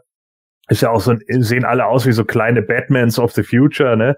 Äh, ist aber, äh, ist natürlich lazy art in meinen Augen. Also sowas fand ich immer e-, eher schwach. Also als Kind hätte ich es wahrscheinlich nicht so wahrgenommen, aber äh, als ich es jetzt gelesen habe, ähm, habe ich eher so gedacht, ja, gut. Ich meine, da sind sowieso einige Sachen sind ja äh, technisch, zeichentechnisch nicht so gelungen. Ne? Teilweise hat Skeletor einfach super merkwürdige Körperhaltung oder auch zu kurze Arme. Also da gibt's so ein Bild, da hält Skeletor das Schwert im rechten Winkel nach oben und das andere, die andere Hand dann aber ganz gerade nach hinten unten. Und wenn er die ganz gerade nach hinten unten halten würde, dann müsste, müsste sein Arm ja ungefähr bis zum Oberschenkel oder so reichen. Der kommt aber gerade mal äh, knapp an seine Hüfte ran. Also der ist auch irgendwie Short Arm Skeletor in dem Moment äh, offensichtlich nicht Terrorclaw Skeletor. ähm, ja, also ein bisschen, bisschen strange teilweise einfach von, von äh, den Zeichnungen her. Aber ich mochte die trotzdem irgendwie. Also was mir besonders gut gefällt, sind halt auch immer so, äh, wenn sich die Leute so ein paar Sachen hier, wir haben ja diesen äh, äh, Liozard, da diese Mischung aus Lion und Lizard, äh, das fand ich ganz gut weil äh, ich das immer mochte, wenn sie sich so eigene Kreaturen, das ist jetzt ja nichts anderes als eine Chimäre, nur aus anderen Tieren zusammengesetzt, aber ich mag das immer ganz gerne, wenn sie so eigene Kreaturen irgendwie mit einsetzen. Ich fand es immer langweilig. Guten Nahwahl passt noch irgendwie so in die Geschichte. Na, immerhin ist es ein Fisch mit einem, mit einem Einhorn vorne drauf, aber äh, ich mochte das eigentlich immer lieber, wenn es so fiktive Wesen sind. Ich hätte es auch manchmal besser gefunden, wenn sie auf was anderem reiten als auf Pferden. Ne, und wenn es nur äh, ganz besondere, anders aussehende Pferde sind oder sowas. Aber ich fand immer so, äh, Tiere, die wir die ganze Zeit irgendwie auch auf der Erde haben, war mir dann für die Flora und Fauna von von äh, von Eternia irgendwie zu langweilig. Deswegen mochte ich das immer ganz gerne, wenn sie dann auch mal diese ganzen Sagengestalten gezeigt haben und äh, das auch so verkauft haben, als wenn es einfach total typisch wäre, dass es die da gibt. Ja, das ist eben so, ne? Das ist eben so ein Vieh, das lebt hier und fertig. Und ich habe das als Kind, auch gerade in den Minicomics, habe ich das auch immer hingenommen. Also so ein Manticore, der lebt da dann halt. Ja, okay. Du meinst sowas wie die, wie die Tierwelt auf Pandora, ein Avatar oder sowas? Ja gut, das den mochte ich jetzt nicht, aber äh, ja, vielleicht sowas in der Art, ja. Also dass man halt einfach andere, eben andere Viecher da rumrennen hat. Das geht ja auch schon im Urwald mit diesen Szenen los, dass du da aus dem äh, See, wo Beastman dann reinstürzt, nachdem Tila ihn quasi vom Ast geschossen hat. Du hast eine blaue Schlange und du hast ein, äh, eine Art Froschkröte mit Reißzähnen und so. Da gehört ja auch nicht viel dazu, um das so zu verändern, dass man dann plötzlich schaut und Tentakelarme und sowas. Das sorgt ja. schon halt für ein Worldbuilding mehr, als wenn Tila auf einem normalen Hirsch reitet. Da hätte ja. man auch noch einen kleinen Spin machen können. Aber wo ich das gerade sage, das ist im Übrigen eine meiner äh, Lieblingsszenen, wie, äh, also rein erzählerisch vom Inhalt, dass Tila Beastman in diesen mit Monstern besiedelten Sumpf äh, oder dieses Wasser hineinschießt und Beastman rettet äh, sich dann kämpfend, äh, verzweifelt halb aus diesem Wasser heraus. Finde ich mega geil. Aber was du über die Schattenmänner gesagt hast, das kann ich schon nachvollziehen. Ich mag die Idee dahinter, aber äh, dass das halt äh, Schattenmänner sind, die tatsächlich nur in absoluter Dunkelheit existieren können. Da finde ich halt auch das Backcover vom Umschlag so wunderbar, wo du halt dieses Tal siehst in Dunkelheit und dann hinter quasi jedem Fels von dem Tal kommt dann einer der Schattenmänner hervor. Das hat schon was für sich gehabt. Ja, sicherlich. Also ich meine, die, die Prämisse ist auch in Ordnung. Die haben wir ja später dann auch nochmal bei 2000X oder auch bei Filmation mit aufgegriffen mit den Shadow Beasts. Ne? Aber auch die waren halt einfach irgendwie detailreicher gemalt. Also ich glaube halt einfach, das ist wirklich so der, der easy way out. Man malt halt einfach eine Karikatur und die, die, die, die, ja, bis auf die Augen malst die schwarz an. So, das ist halt immer relativ einfach. Das ist natürlich auch ein Stilmittel und damit kann man auch eine Menge machen. Das ist schon in Ordnung, so vor allen Dingen, wenn man irgendwie nur in Schatten äh, zeichnet. Das erinnert mich immer noch, es gab so ein altes Amiga-Spiel, das das auch hatte. Ich komme jetzt aber gerade auf den Namen nicht. Das war auch ganz cool, so von, von der Art her. Es sah halt auch aus wie so ein Scherenschnitt, ne? Das war nicht schlecht, so. Da äh, kann man sicherlich machen, aber ähm, ja, ist, ist immer ein zweischneidiges Schwert. Ich habe damit jetzt auch nicht so das Riesenproblem. Wenn man das jetzt in jedem Comic gemacht hätte, dann hätte ich definitiv gesagt, ja, okay, die waren einfach nur zu faul. Wobei die schon auch bedrohlich rüberkommen, finde ich, mit ihren, mit ihren Keulen in der Hand und vor allem in dieser, dieser großen Zahl an Schattenmännern. Ja, das, das ist natürlich dann was, wo Gordon auch äh, recht hat. Gerade diese große Zahl ist natürlich optisch möglich, dadurch, dass man die nicht alle auszeichnen muss. Aber trotzdem finde ich die, ich finde die einfach eine coole Sache, auch wenn ich die Skelkons natürlich absolut abfeiere, die es hier noch nicht gibt. ähm, wir haben ja gesagt gehabt, dass dieses Heft äh, zwar erst Mitte der 80er bei uns in Deutschland erschienen ist, aber desto trotzdem original schon Anfang der 80er vorlag. Und ähm, man erkennt jetzt hier destotrotz einige Parallelen zu anderen Motu-Medien, wie beispielsweise mal dem Hörspiel Höhle des Schreckens. So zeitlich gesehen ist ja klar, wer dann sich hier vielleicht bei dem anderen bedient hat. Äh, meine Frage wäre jetzt eher, denkt ihr so eine, so, so eine, diese Parallelen sind eher zufällig oder hat dann quasi das Hörspiellabel Europa tatsächlich, sage ich jetzt mal, sich hier und da geschichtlich äh, vielleicht äh, bedient? Sepp, was denkst du? Naja, also es gibt zwar natürlich gewisse Parallelen, aber wir müssen da natürlich auch sehen, das sind so Stereotypen, die wir in den Geschichten haben. Wir hatten das schon mal, als wir über die 2000X Cartoon Folge äh, Adam zeigt Mut geredet hatten, dass es eigentlich in jedem Medium und in jeder Ära eine Folge von irgendwas gab, wo Prinz Adam von Skeletor gefangen genommen wird und äh, Skeletor möchte damit He-Man anlocken, obwohl er ja He-Man schon da hat, der sich nur nicht verwandeln kann. Ähm, ich glaube, es gibt einfach immer so gewisse Prototypversätze, wie das Skeletor, bevor er vor allem Snake Mountain existiert hat, irgendwo natürlich einen Schlupfwinkel, wo hat er es? Irgendwo in einem dunklen Tal oder in einer dunklen Höhle. Äh, was macht Skeletor gerne? Er entführt Thieler, weil das das Damsel in Distress Prinzip dann beinhaltet. Immer mit gewissen Spins, aber ich würde jetzt nicht unbedingt automatisch drauf schließen, dass äh, das eine immer auf dem anderen aufgebaut hat.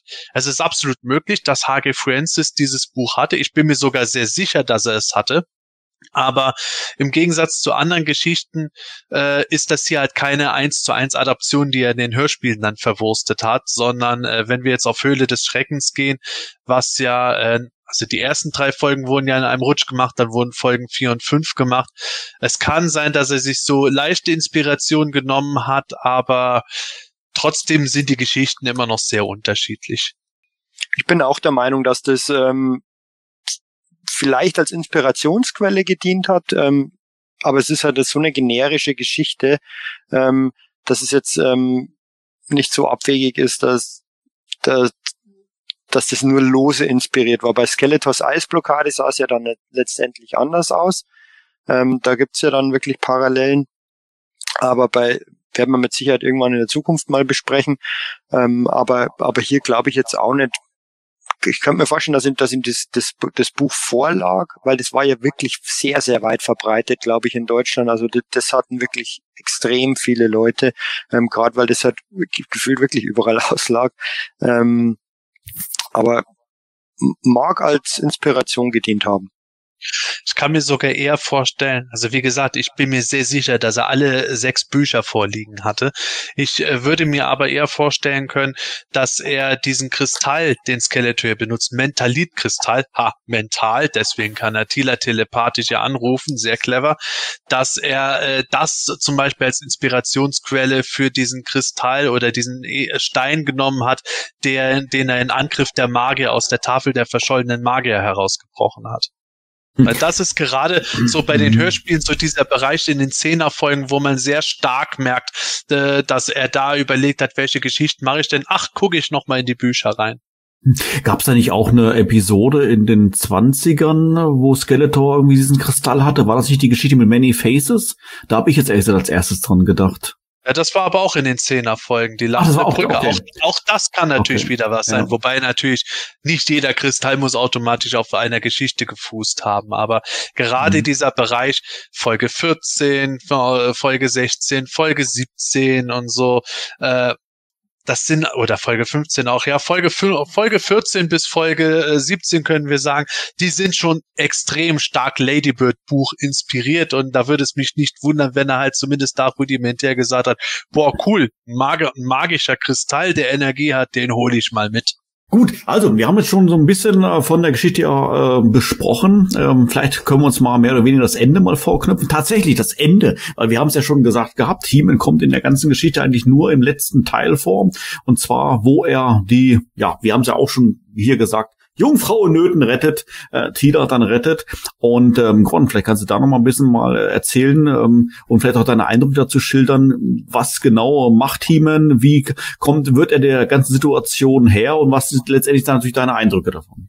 Ja, also äh, es passt halt von den Illustrationen und von der Geschichte nicht so ganz. Ne? Das Tal ist irgendwie im Dunkeln. Es heißt, das Tal liegt auch komplett im Dunkeln. Also es das heißt, es ist da zappenduster. Ja, also da gibt's nix, da fällt auch kein Licht hin und so weiter und so fort. Aber He-Man reflektiert ähm, in irgendeiner Weise die Sonne mit seinem Schild, wahrscheinlich mit der Sonne, die ihm aus dem Arsch scheint. Und das ist halt genau das Problem. Ne? Also das war halt wieder so eine Sache am Ende, wo ich gedacht habe, ah, also äh, ja, es ist natürlich eine ganz gute Idee, so okay, wir nehmen jetzt irgendwie das Sonnenlicht und damit äh, zerstören wir halt die Viecher da. Und es gibt dann ja sogar so eine Illustration, es wird zwar nicht gesagt, aber am Ende wird dann irgendwie gezeigt, wie einer sich da halbwegs auflöst, zumindest in den, in den Bildern sieht das so aus, als würde er sich auflösen. Und äh, das, es wird ja nicht im Einzelnen jetzt erzählt, dass das passiert, aber die, es wird zumindest erzählt, dass die äh, kreischen und abhauen und ah, wir können die, wir können die Helligkeit nicht ab und äh, also äh, letzten Endes, äh, nachdem dann ja auch der Kristall da irgendwie explodiert und so, ne, äh, reitet He-Man dann mit Tila weg. Ja, wir haben eine ganze Zivilisation von Schattenkriegern getötet. Sehr gut, Tag gerettet. So, also das ist wieder so eine Sache. Mh, hm, äh, da wäre es vielleicht tatsächlich intelligenter gewesen, wenn man da irgendwo in so einer Höhle ist oder sonst irgendwie was, Löcher in die Decke zu schießen oder so. Ja, so so ein bisschen im, im From Dusk Till Dawn Stil, ne, dass man einfach die Wände einschießt und die Vampire dann, ah, kacke, wir kriegen das ab und dann kommt am Schluss Cheech Marine und sagt dann zu He-Man, waren das Verrückte? Nein, Verrückte explodieren nicht, sobald das Sonnenlicht auf sie fällt, egal wie verrückt sie sind!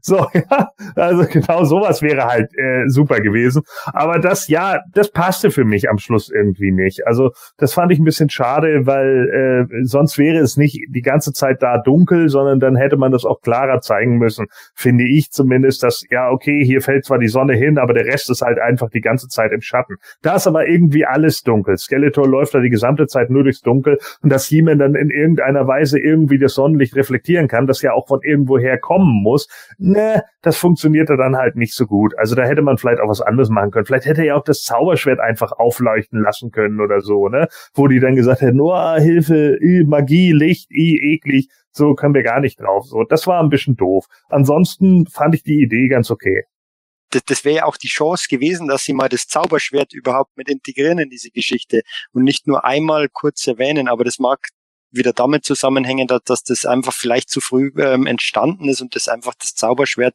noch nicht diesen, diese prominente Rolle ähm, intus hatte, äh, nicht intus ähm, inne hatte. Ja, das ist richtig. Das mag, das mag durchaus sein, aber nichtsdestotrotz hätte man dann ja, wie gesagt, eben nochmal die Möglichkeit gehabt, dass Siemen das Schwert halt mal in die Decke schmeißt oder so, ne, in der Höhle oder keine Ahnung und dadurch tritt dann die Sonne hervor oder was weiß ich nicht was. Ja. Das hätte ich und, einfach sinnvoller gefunden. Oder vielleicht, ähm, man hätte ja, das würde ja so häufig gemacht in, in verschiedensten Geschichten, irgendwelchen Artefakte ähm, einführen können, dass Siemen wäre problemlos zu erzählen gewesen ähm, oder, oder illustrieren, dass der Siemen irgendwas findet, mit dem er das Sonnenlicht absorbieren kann und dann ähm, vor sich herträgt oder bei Battlecat installiert und dann eben es wäre sogar ganz schön gewesen, das zu illustrieren, dass er da eben durch diese Höhle geht und dann wirklich nur so, so ein kleines Licht vor sich hat, so wie eine Lampe. Dann hätte man im Hintergrund diese ganzen Augen von diesen, von diesen Schattenmännern sehen können. Und am Schluss dann halt auf irgendeine Art und Weise, ja, eben die, die Zauberkraft ballen und dann diese, hätte dieses Artefakt explodieren können und damit die Schattenmänner ähm, auslöschen und vielleicht, ja, eben die Decke der Höhle wegsprengen und oder des Tals wegsprengen und dann eben Sonnenlicht, Sonnendurchlicht eindringen lassen können und das Ganze mit Sonnen durchfluten können. Ja, das wäre mit Sicherheit sinnvoller gewesen als, als irgendwie so konstruierte Geschichte mit diesem Zauberschild, mit dem er permanentes Sonnenlicht einfängt. Ja, interessant ist ja auch, dass Man at Arms in dieser Geschichte überhaupt nicht vorkommt. Und wäre das nämlich ein Hörspiel gewesen, dann wäre He-Man mit Man at Arms unterwegs gewesen und zufällig hätte Man at Arms gerade irgendwas wie den Laserspiegel gebaut, mit dem man das Sonnenlicht hätte einfangen und in das Tal runtersenden können. Das wäre dann natürlich äh, wieder der, der typische Hörspielspin gewesen. Aber ja, ich gebe euch recht, es, man hätte es natürlich anders lösen können. Am einfachsten wäre es gewesen, wenn man kein Tal gemacht hätte, weil da sein Tal nie äh, irgendwie irgendein, irgendein Sonnenlicht hat, ist ohnehin schon schwer genug. Ich glaube, das geht nur unter Wasser. Aber ähm, Natürlich wäre es leichter gewesen, wenn Skeletor einfach mit den Schattenmännern in einer riesigen Höhle gewesen wäre, was ich tatsächlich als Kind auch eher so wahrgenommen hatte. Ich hatte das Tal gar nicht als solches wahrgenommen, sondern hatte gedacht, Tila, äh, Tila sage schon, Heeman kommt über dieses Tal zu der Höhle und äh, das Licht, was ins Tal runterkommt, das, äh, das strömt dann in die Höhle hinein. Da sieht man auch, da war ich eben doch noch nicht alt genug, um die Geschichte komplett zu begreifen, auch wenn ich die gern gelesen habe. Das ist tatsächlich somit die, die große Schwäche von dieser Geschichte meiner Meinung nach. Was auch ganz interessant ist, eigentlich, weil du es gerade angesprochen hast, hast, dass Man at Arms nicht dabei ist und auch ähm, Orko ist letztendlich nicht dabei. Er ist Passt zwar, auch wieder zur Präfilmation-These. Genau, er ist zwar vorne im Buch auf dieser, auf dieser Umschlagseite da drin, ähm, mhm. aber das ist ja überall gleich letztendlich. Ähm, also muss er auf irgendeine Art und Weise schon existiert haben. Den haben sie halt dann wahrscheinlich im Nachhinein da noch reingemacht. Ähm, weil das muss ja bei, für die erste Geschichte war ja das bereits, dieses Bild war ja bereits mhm. vorhanden. Aber das deutet auch wieder darauf hin, dass, dass das Filmation noch in den Kinderschuhen gesteckt ist. Zumal es bei diesem, äh, was ich übrigens immer total gefeiert habe bei diesem Doppelbild auch auffällt, ist, dass Orko ja der einzige Eternia-Charakter ist, der bei dieser Collage ist, die irgendwo die verschiedenen Landschaften Eternias zeigen soll. Wir sehen ganz viele Kreaturen. Wir sehen mal auf einer Wüstenruinensäule irgendeine Schattengestalt, die Heeman sein kann oder Waldo aus Sucht Waldo. Man weiß es nicht. Aber Orko ist der einzige normal sichtbare. Und da könnte man natürlich auch wieder überlegen, ja, wurde das Bild vielleicht auch im letzten Moment nochmal ergänzt durch Orko und Feuer war ja überhaupt nicht dort drauf zu sehen, sondern nur eine Schneelandschaft. Man weiß es nicht.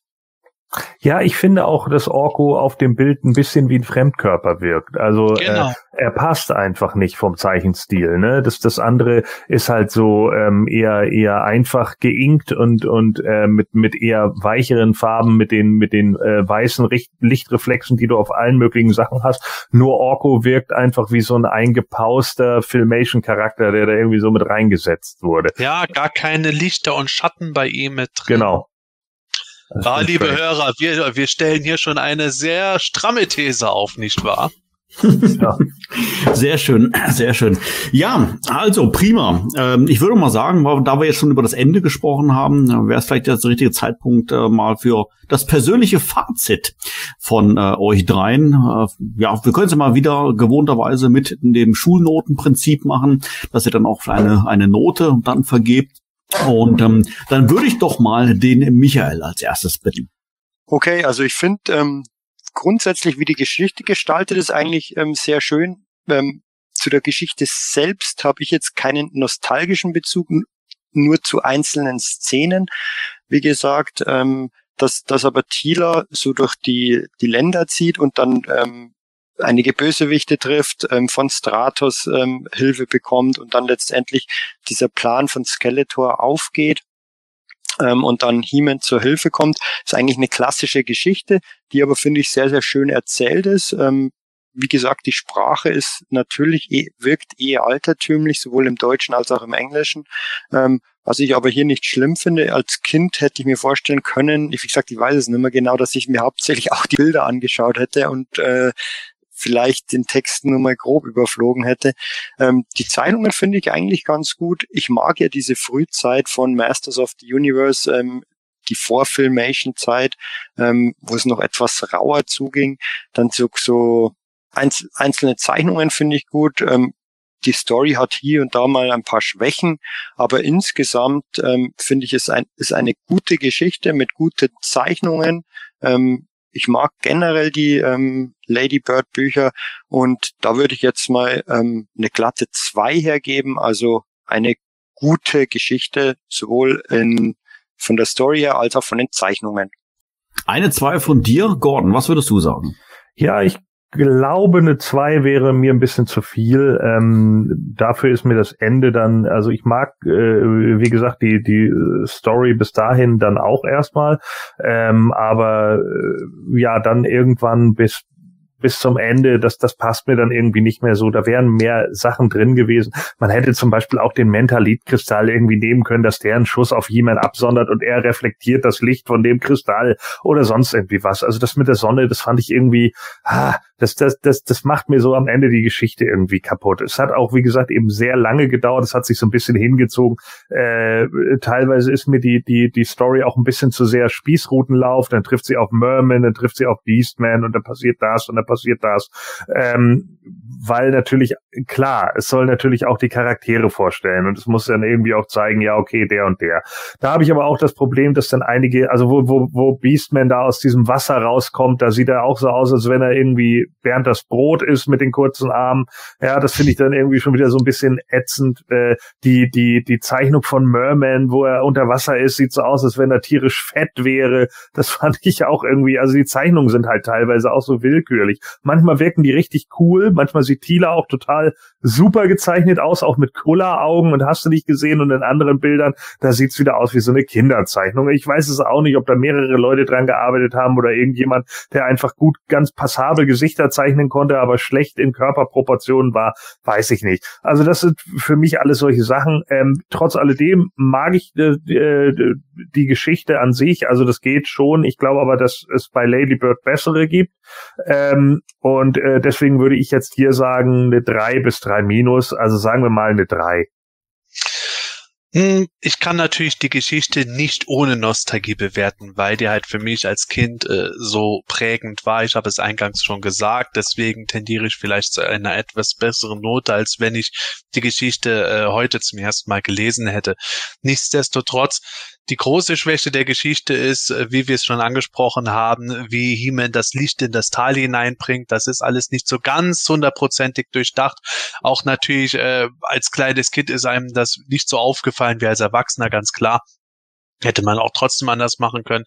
Aber ich muss sagen, mir gefällt generell diese Prämisse. Zum einen, dass erstmal Thiele auf der Suche ist. Sie wird doch nicht schlecht dargestellt, sondern kommt einfach durch, sagen wir mal, es grob gesagt, Pech in Gefangenschaft überhaupt hinein. Skeletors Plan ist natürlich der hängt ein bisschen von sehr, sehr vielen Faktoren ab, wo schon alles sehr zufällig zusammenspielen muss. Aber ich finde es eigentlich genial, dass er seinen Plan auf Basis dessen entwirft, dass er He-Man äh, unterschätzt, dass er glaubt, ah, He-Man kann ich in eine Falle locken, der wird uns direkt da hineinrennen. Und He-Man zeigt, dass er eben nicht nur der tumbe Tor ist, sondern dass er von Anfang an überlegt, ja, okay, ich kenne das Tal, ja, und die, die Gefahren, was machen wir da jetzt? Und überlegt sich da etwas, von dem Skeletor dann wieder komplett überrumpelt wird und womit dann diese eigentlich unbesiegbare Armee, die auf ihn lauert, mit einem Schlag quasi vernichtet wird. Das finde ich sehr schön und auch optisch die Zeichnung. Manche sind nicht ganz so gut wie die anderen, aber äh, ich bin nicht ganz so kritisch wie Gordon dabei. Ich finde immer noch, dass die Proportionen in der Regel ganz gut gemacht sind. Auch der Beastman, der angesprochen ist, ich finde es aus der Perspektive großartig, dass er irgendwo äh, aus dem Wasser herauskommt und vor Wut und, und so dann erstmal einen Schrei tätigt. Es triggert mich einfach alles ganz gut.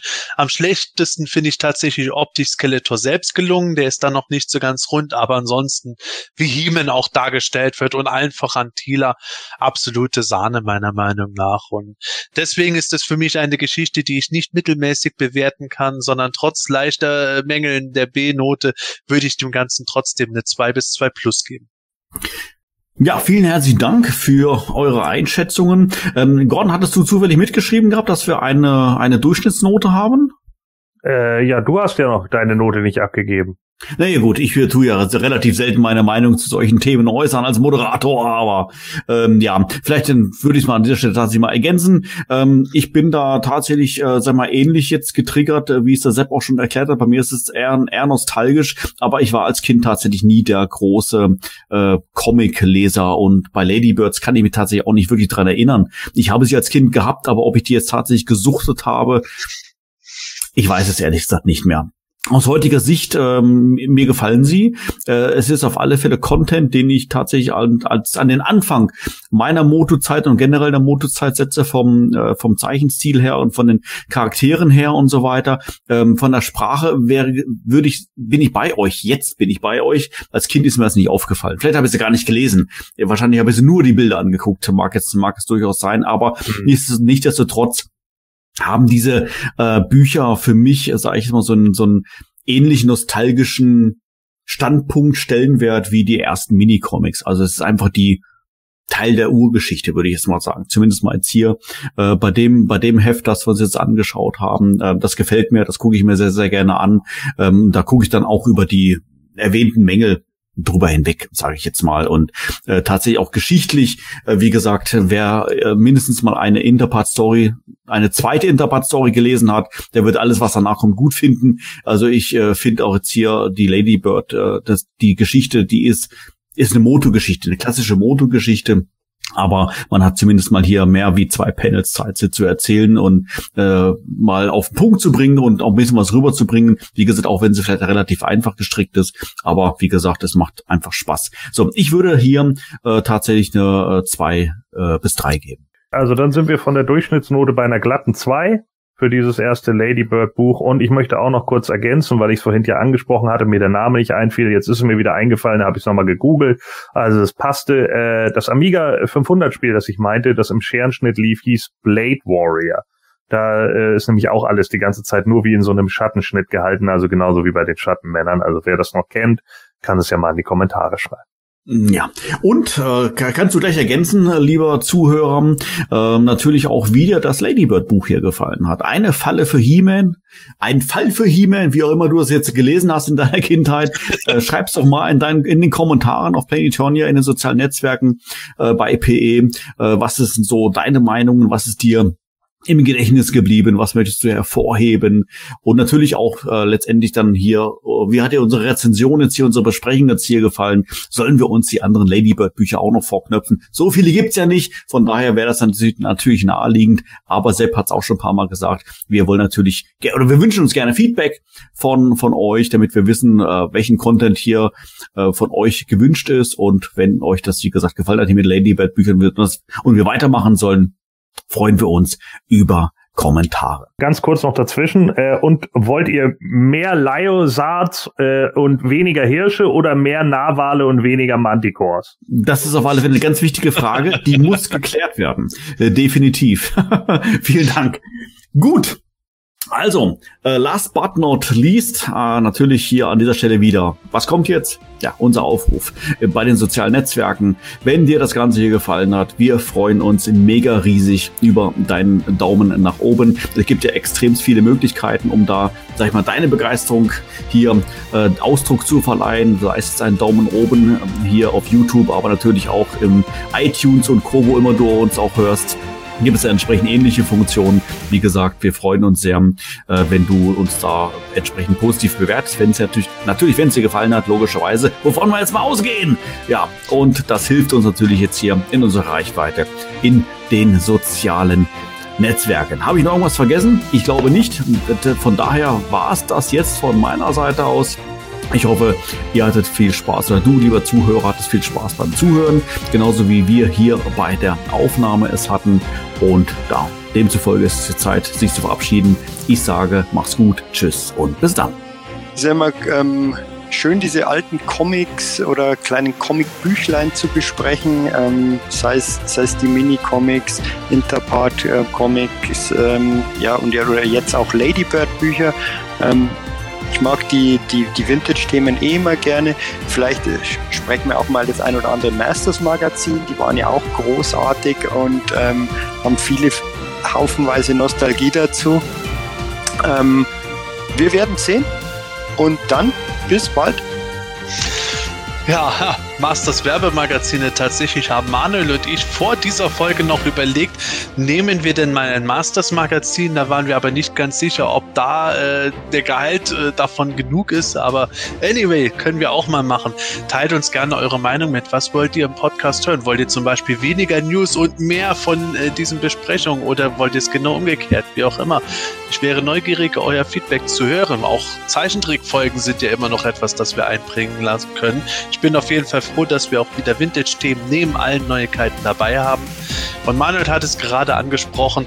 Äh, ich hoffe, dass ihr viel Freude und äh, Spaß mit dieser Folge hattet. Und denkt dran, der Spaß sollte beim Hobby im Vordergrund sein. Man muss nicht alles gut finden, um Himmels Willen, das sollte man auf keinen Fall. Wenn man etwas nicht mag, dann sollte man sich aber auch nicht zu viel damit befassen und man sollte Dinge nicht vorverurteilen, bevor man genau weiß, was einen erwartet.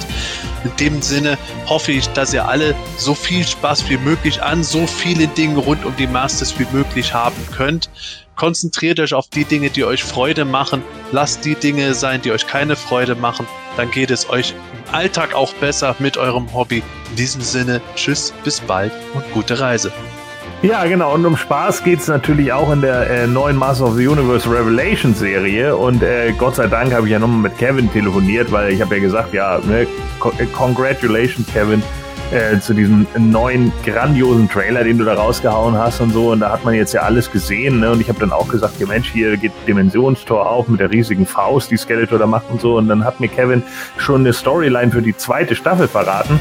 Denn äh, auch Master of the Universe wird so ein bisschen auf diesen Into the Multiverse äh, Zug aufspringen haben Sie äh, schon gesagt, dass äh, es da also so ein bisschen Verknüpfungen geben wird. Ne? Also äh, Preternia Disguise Demon ist jetzt nicht mehr so unwahrscheinlich, aber es soll auch ein Crossover mit einer anderen äh, Reihe geben. Und dann habe ich mir erst gesagt, so ja, das ist ja krass. Ne? Äh, wahrscheinlich dann hier wieder so Thundercats oder so. Das haben wir ja jetzt alles schon gesehen, so bei DC.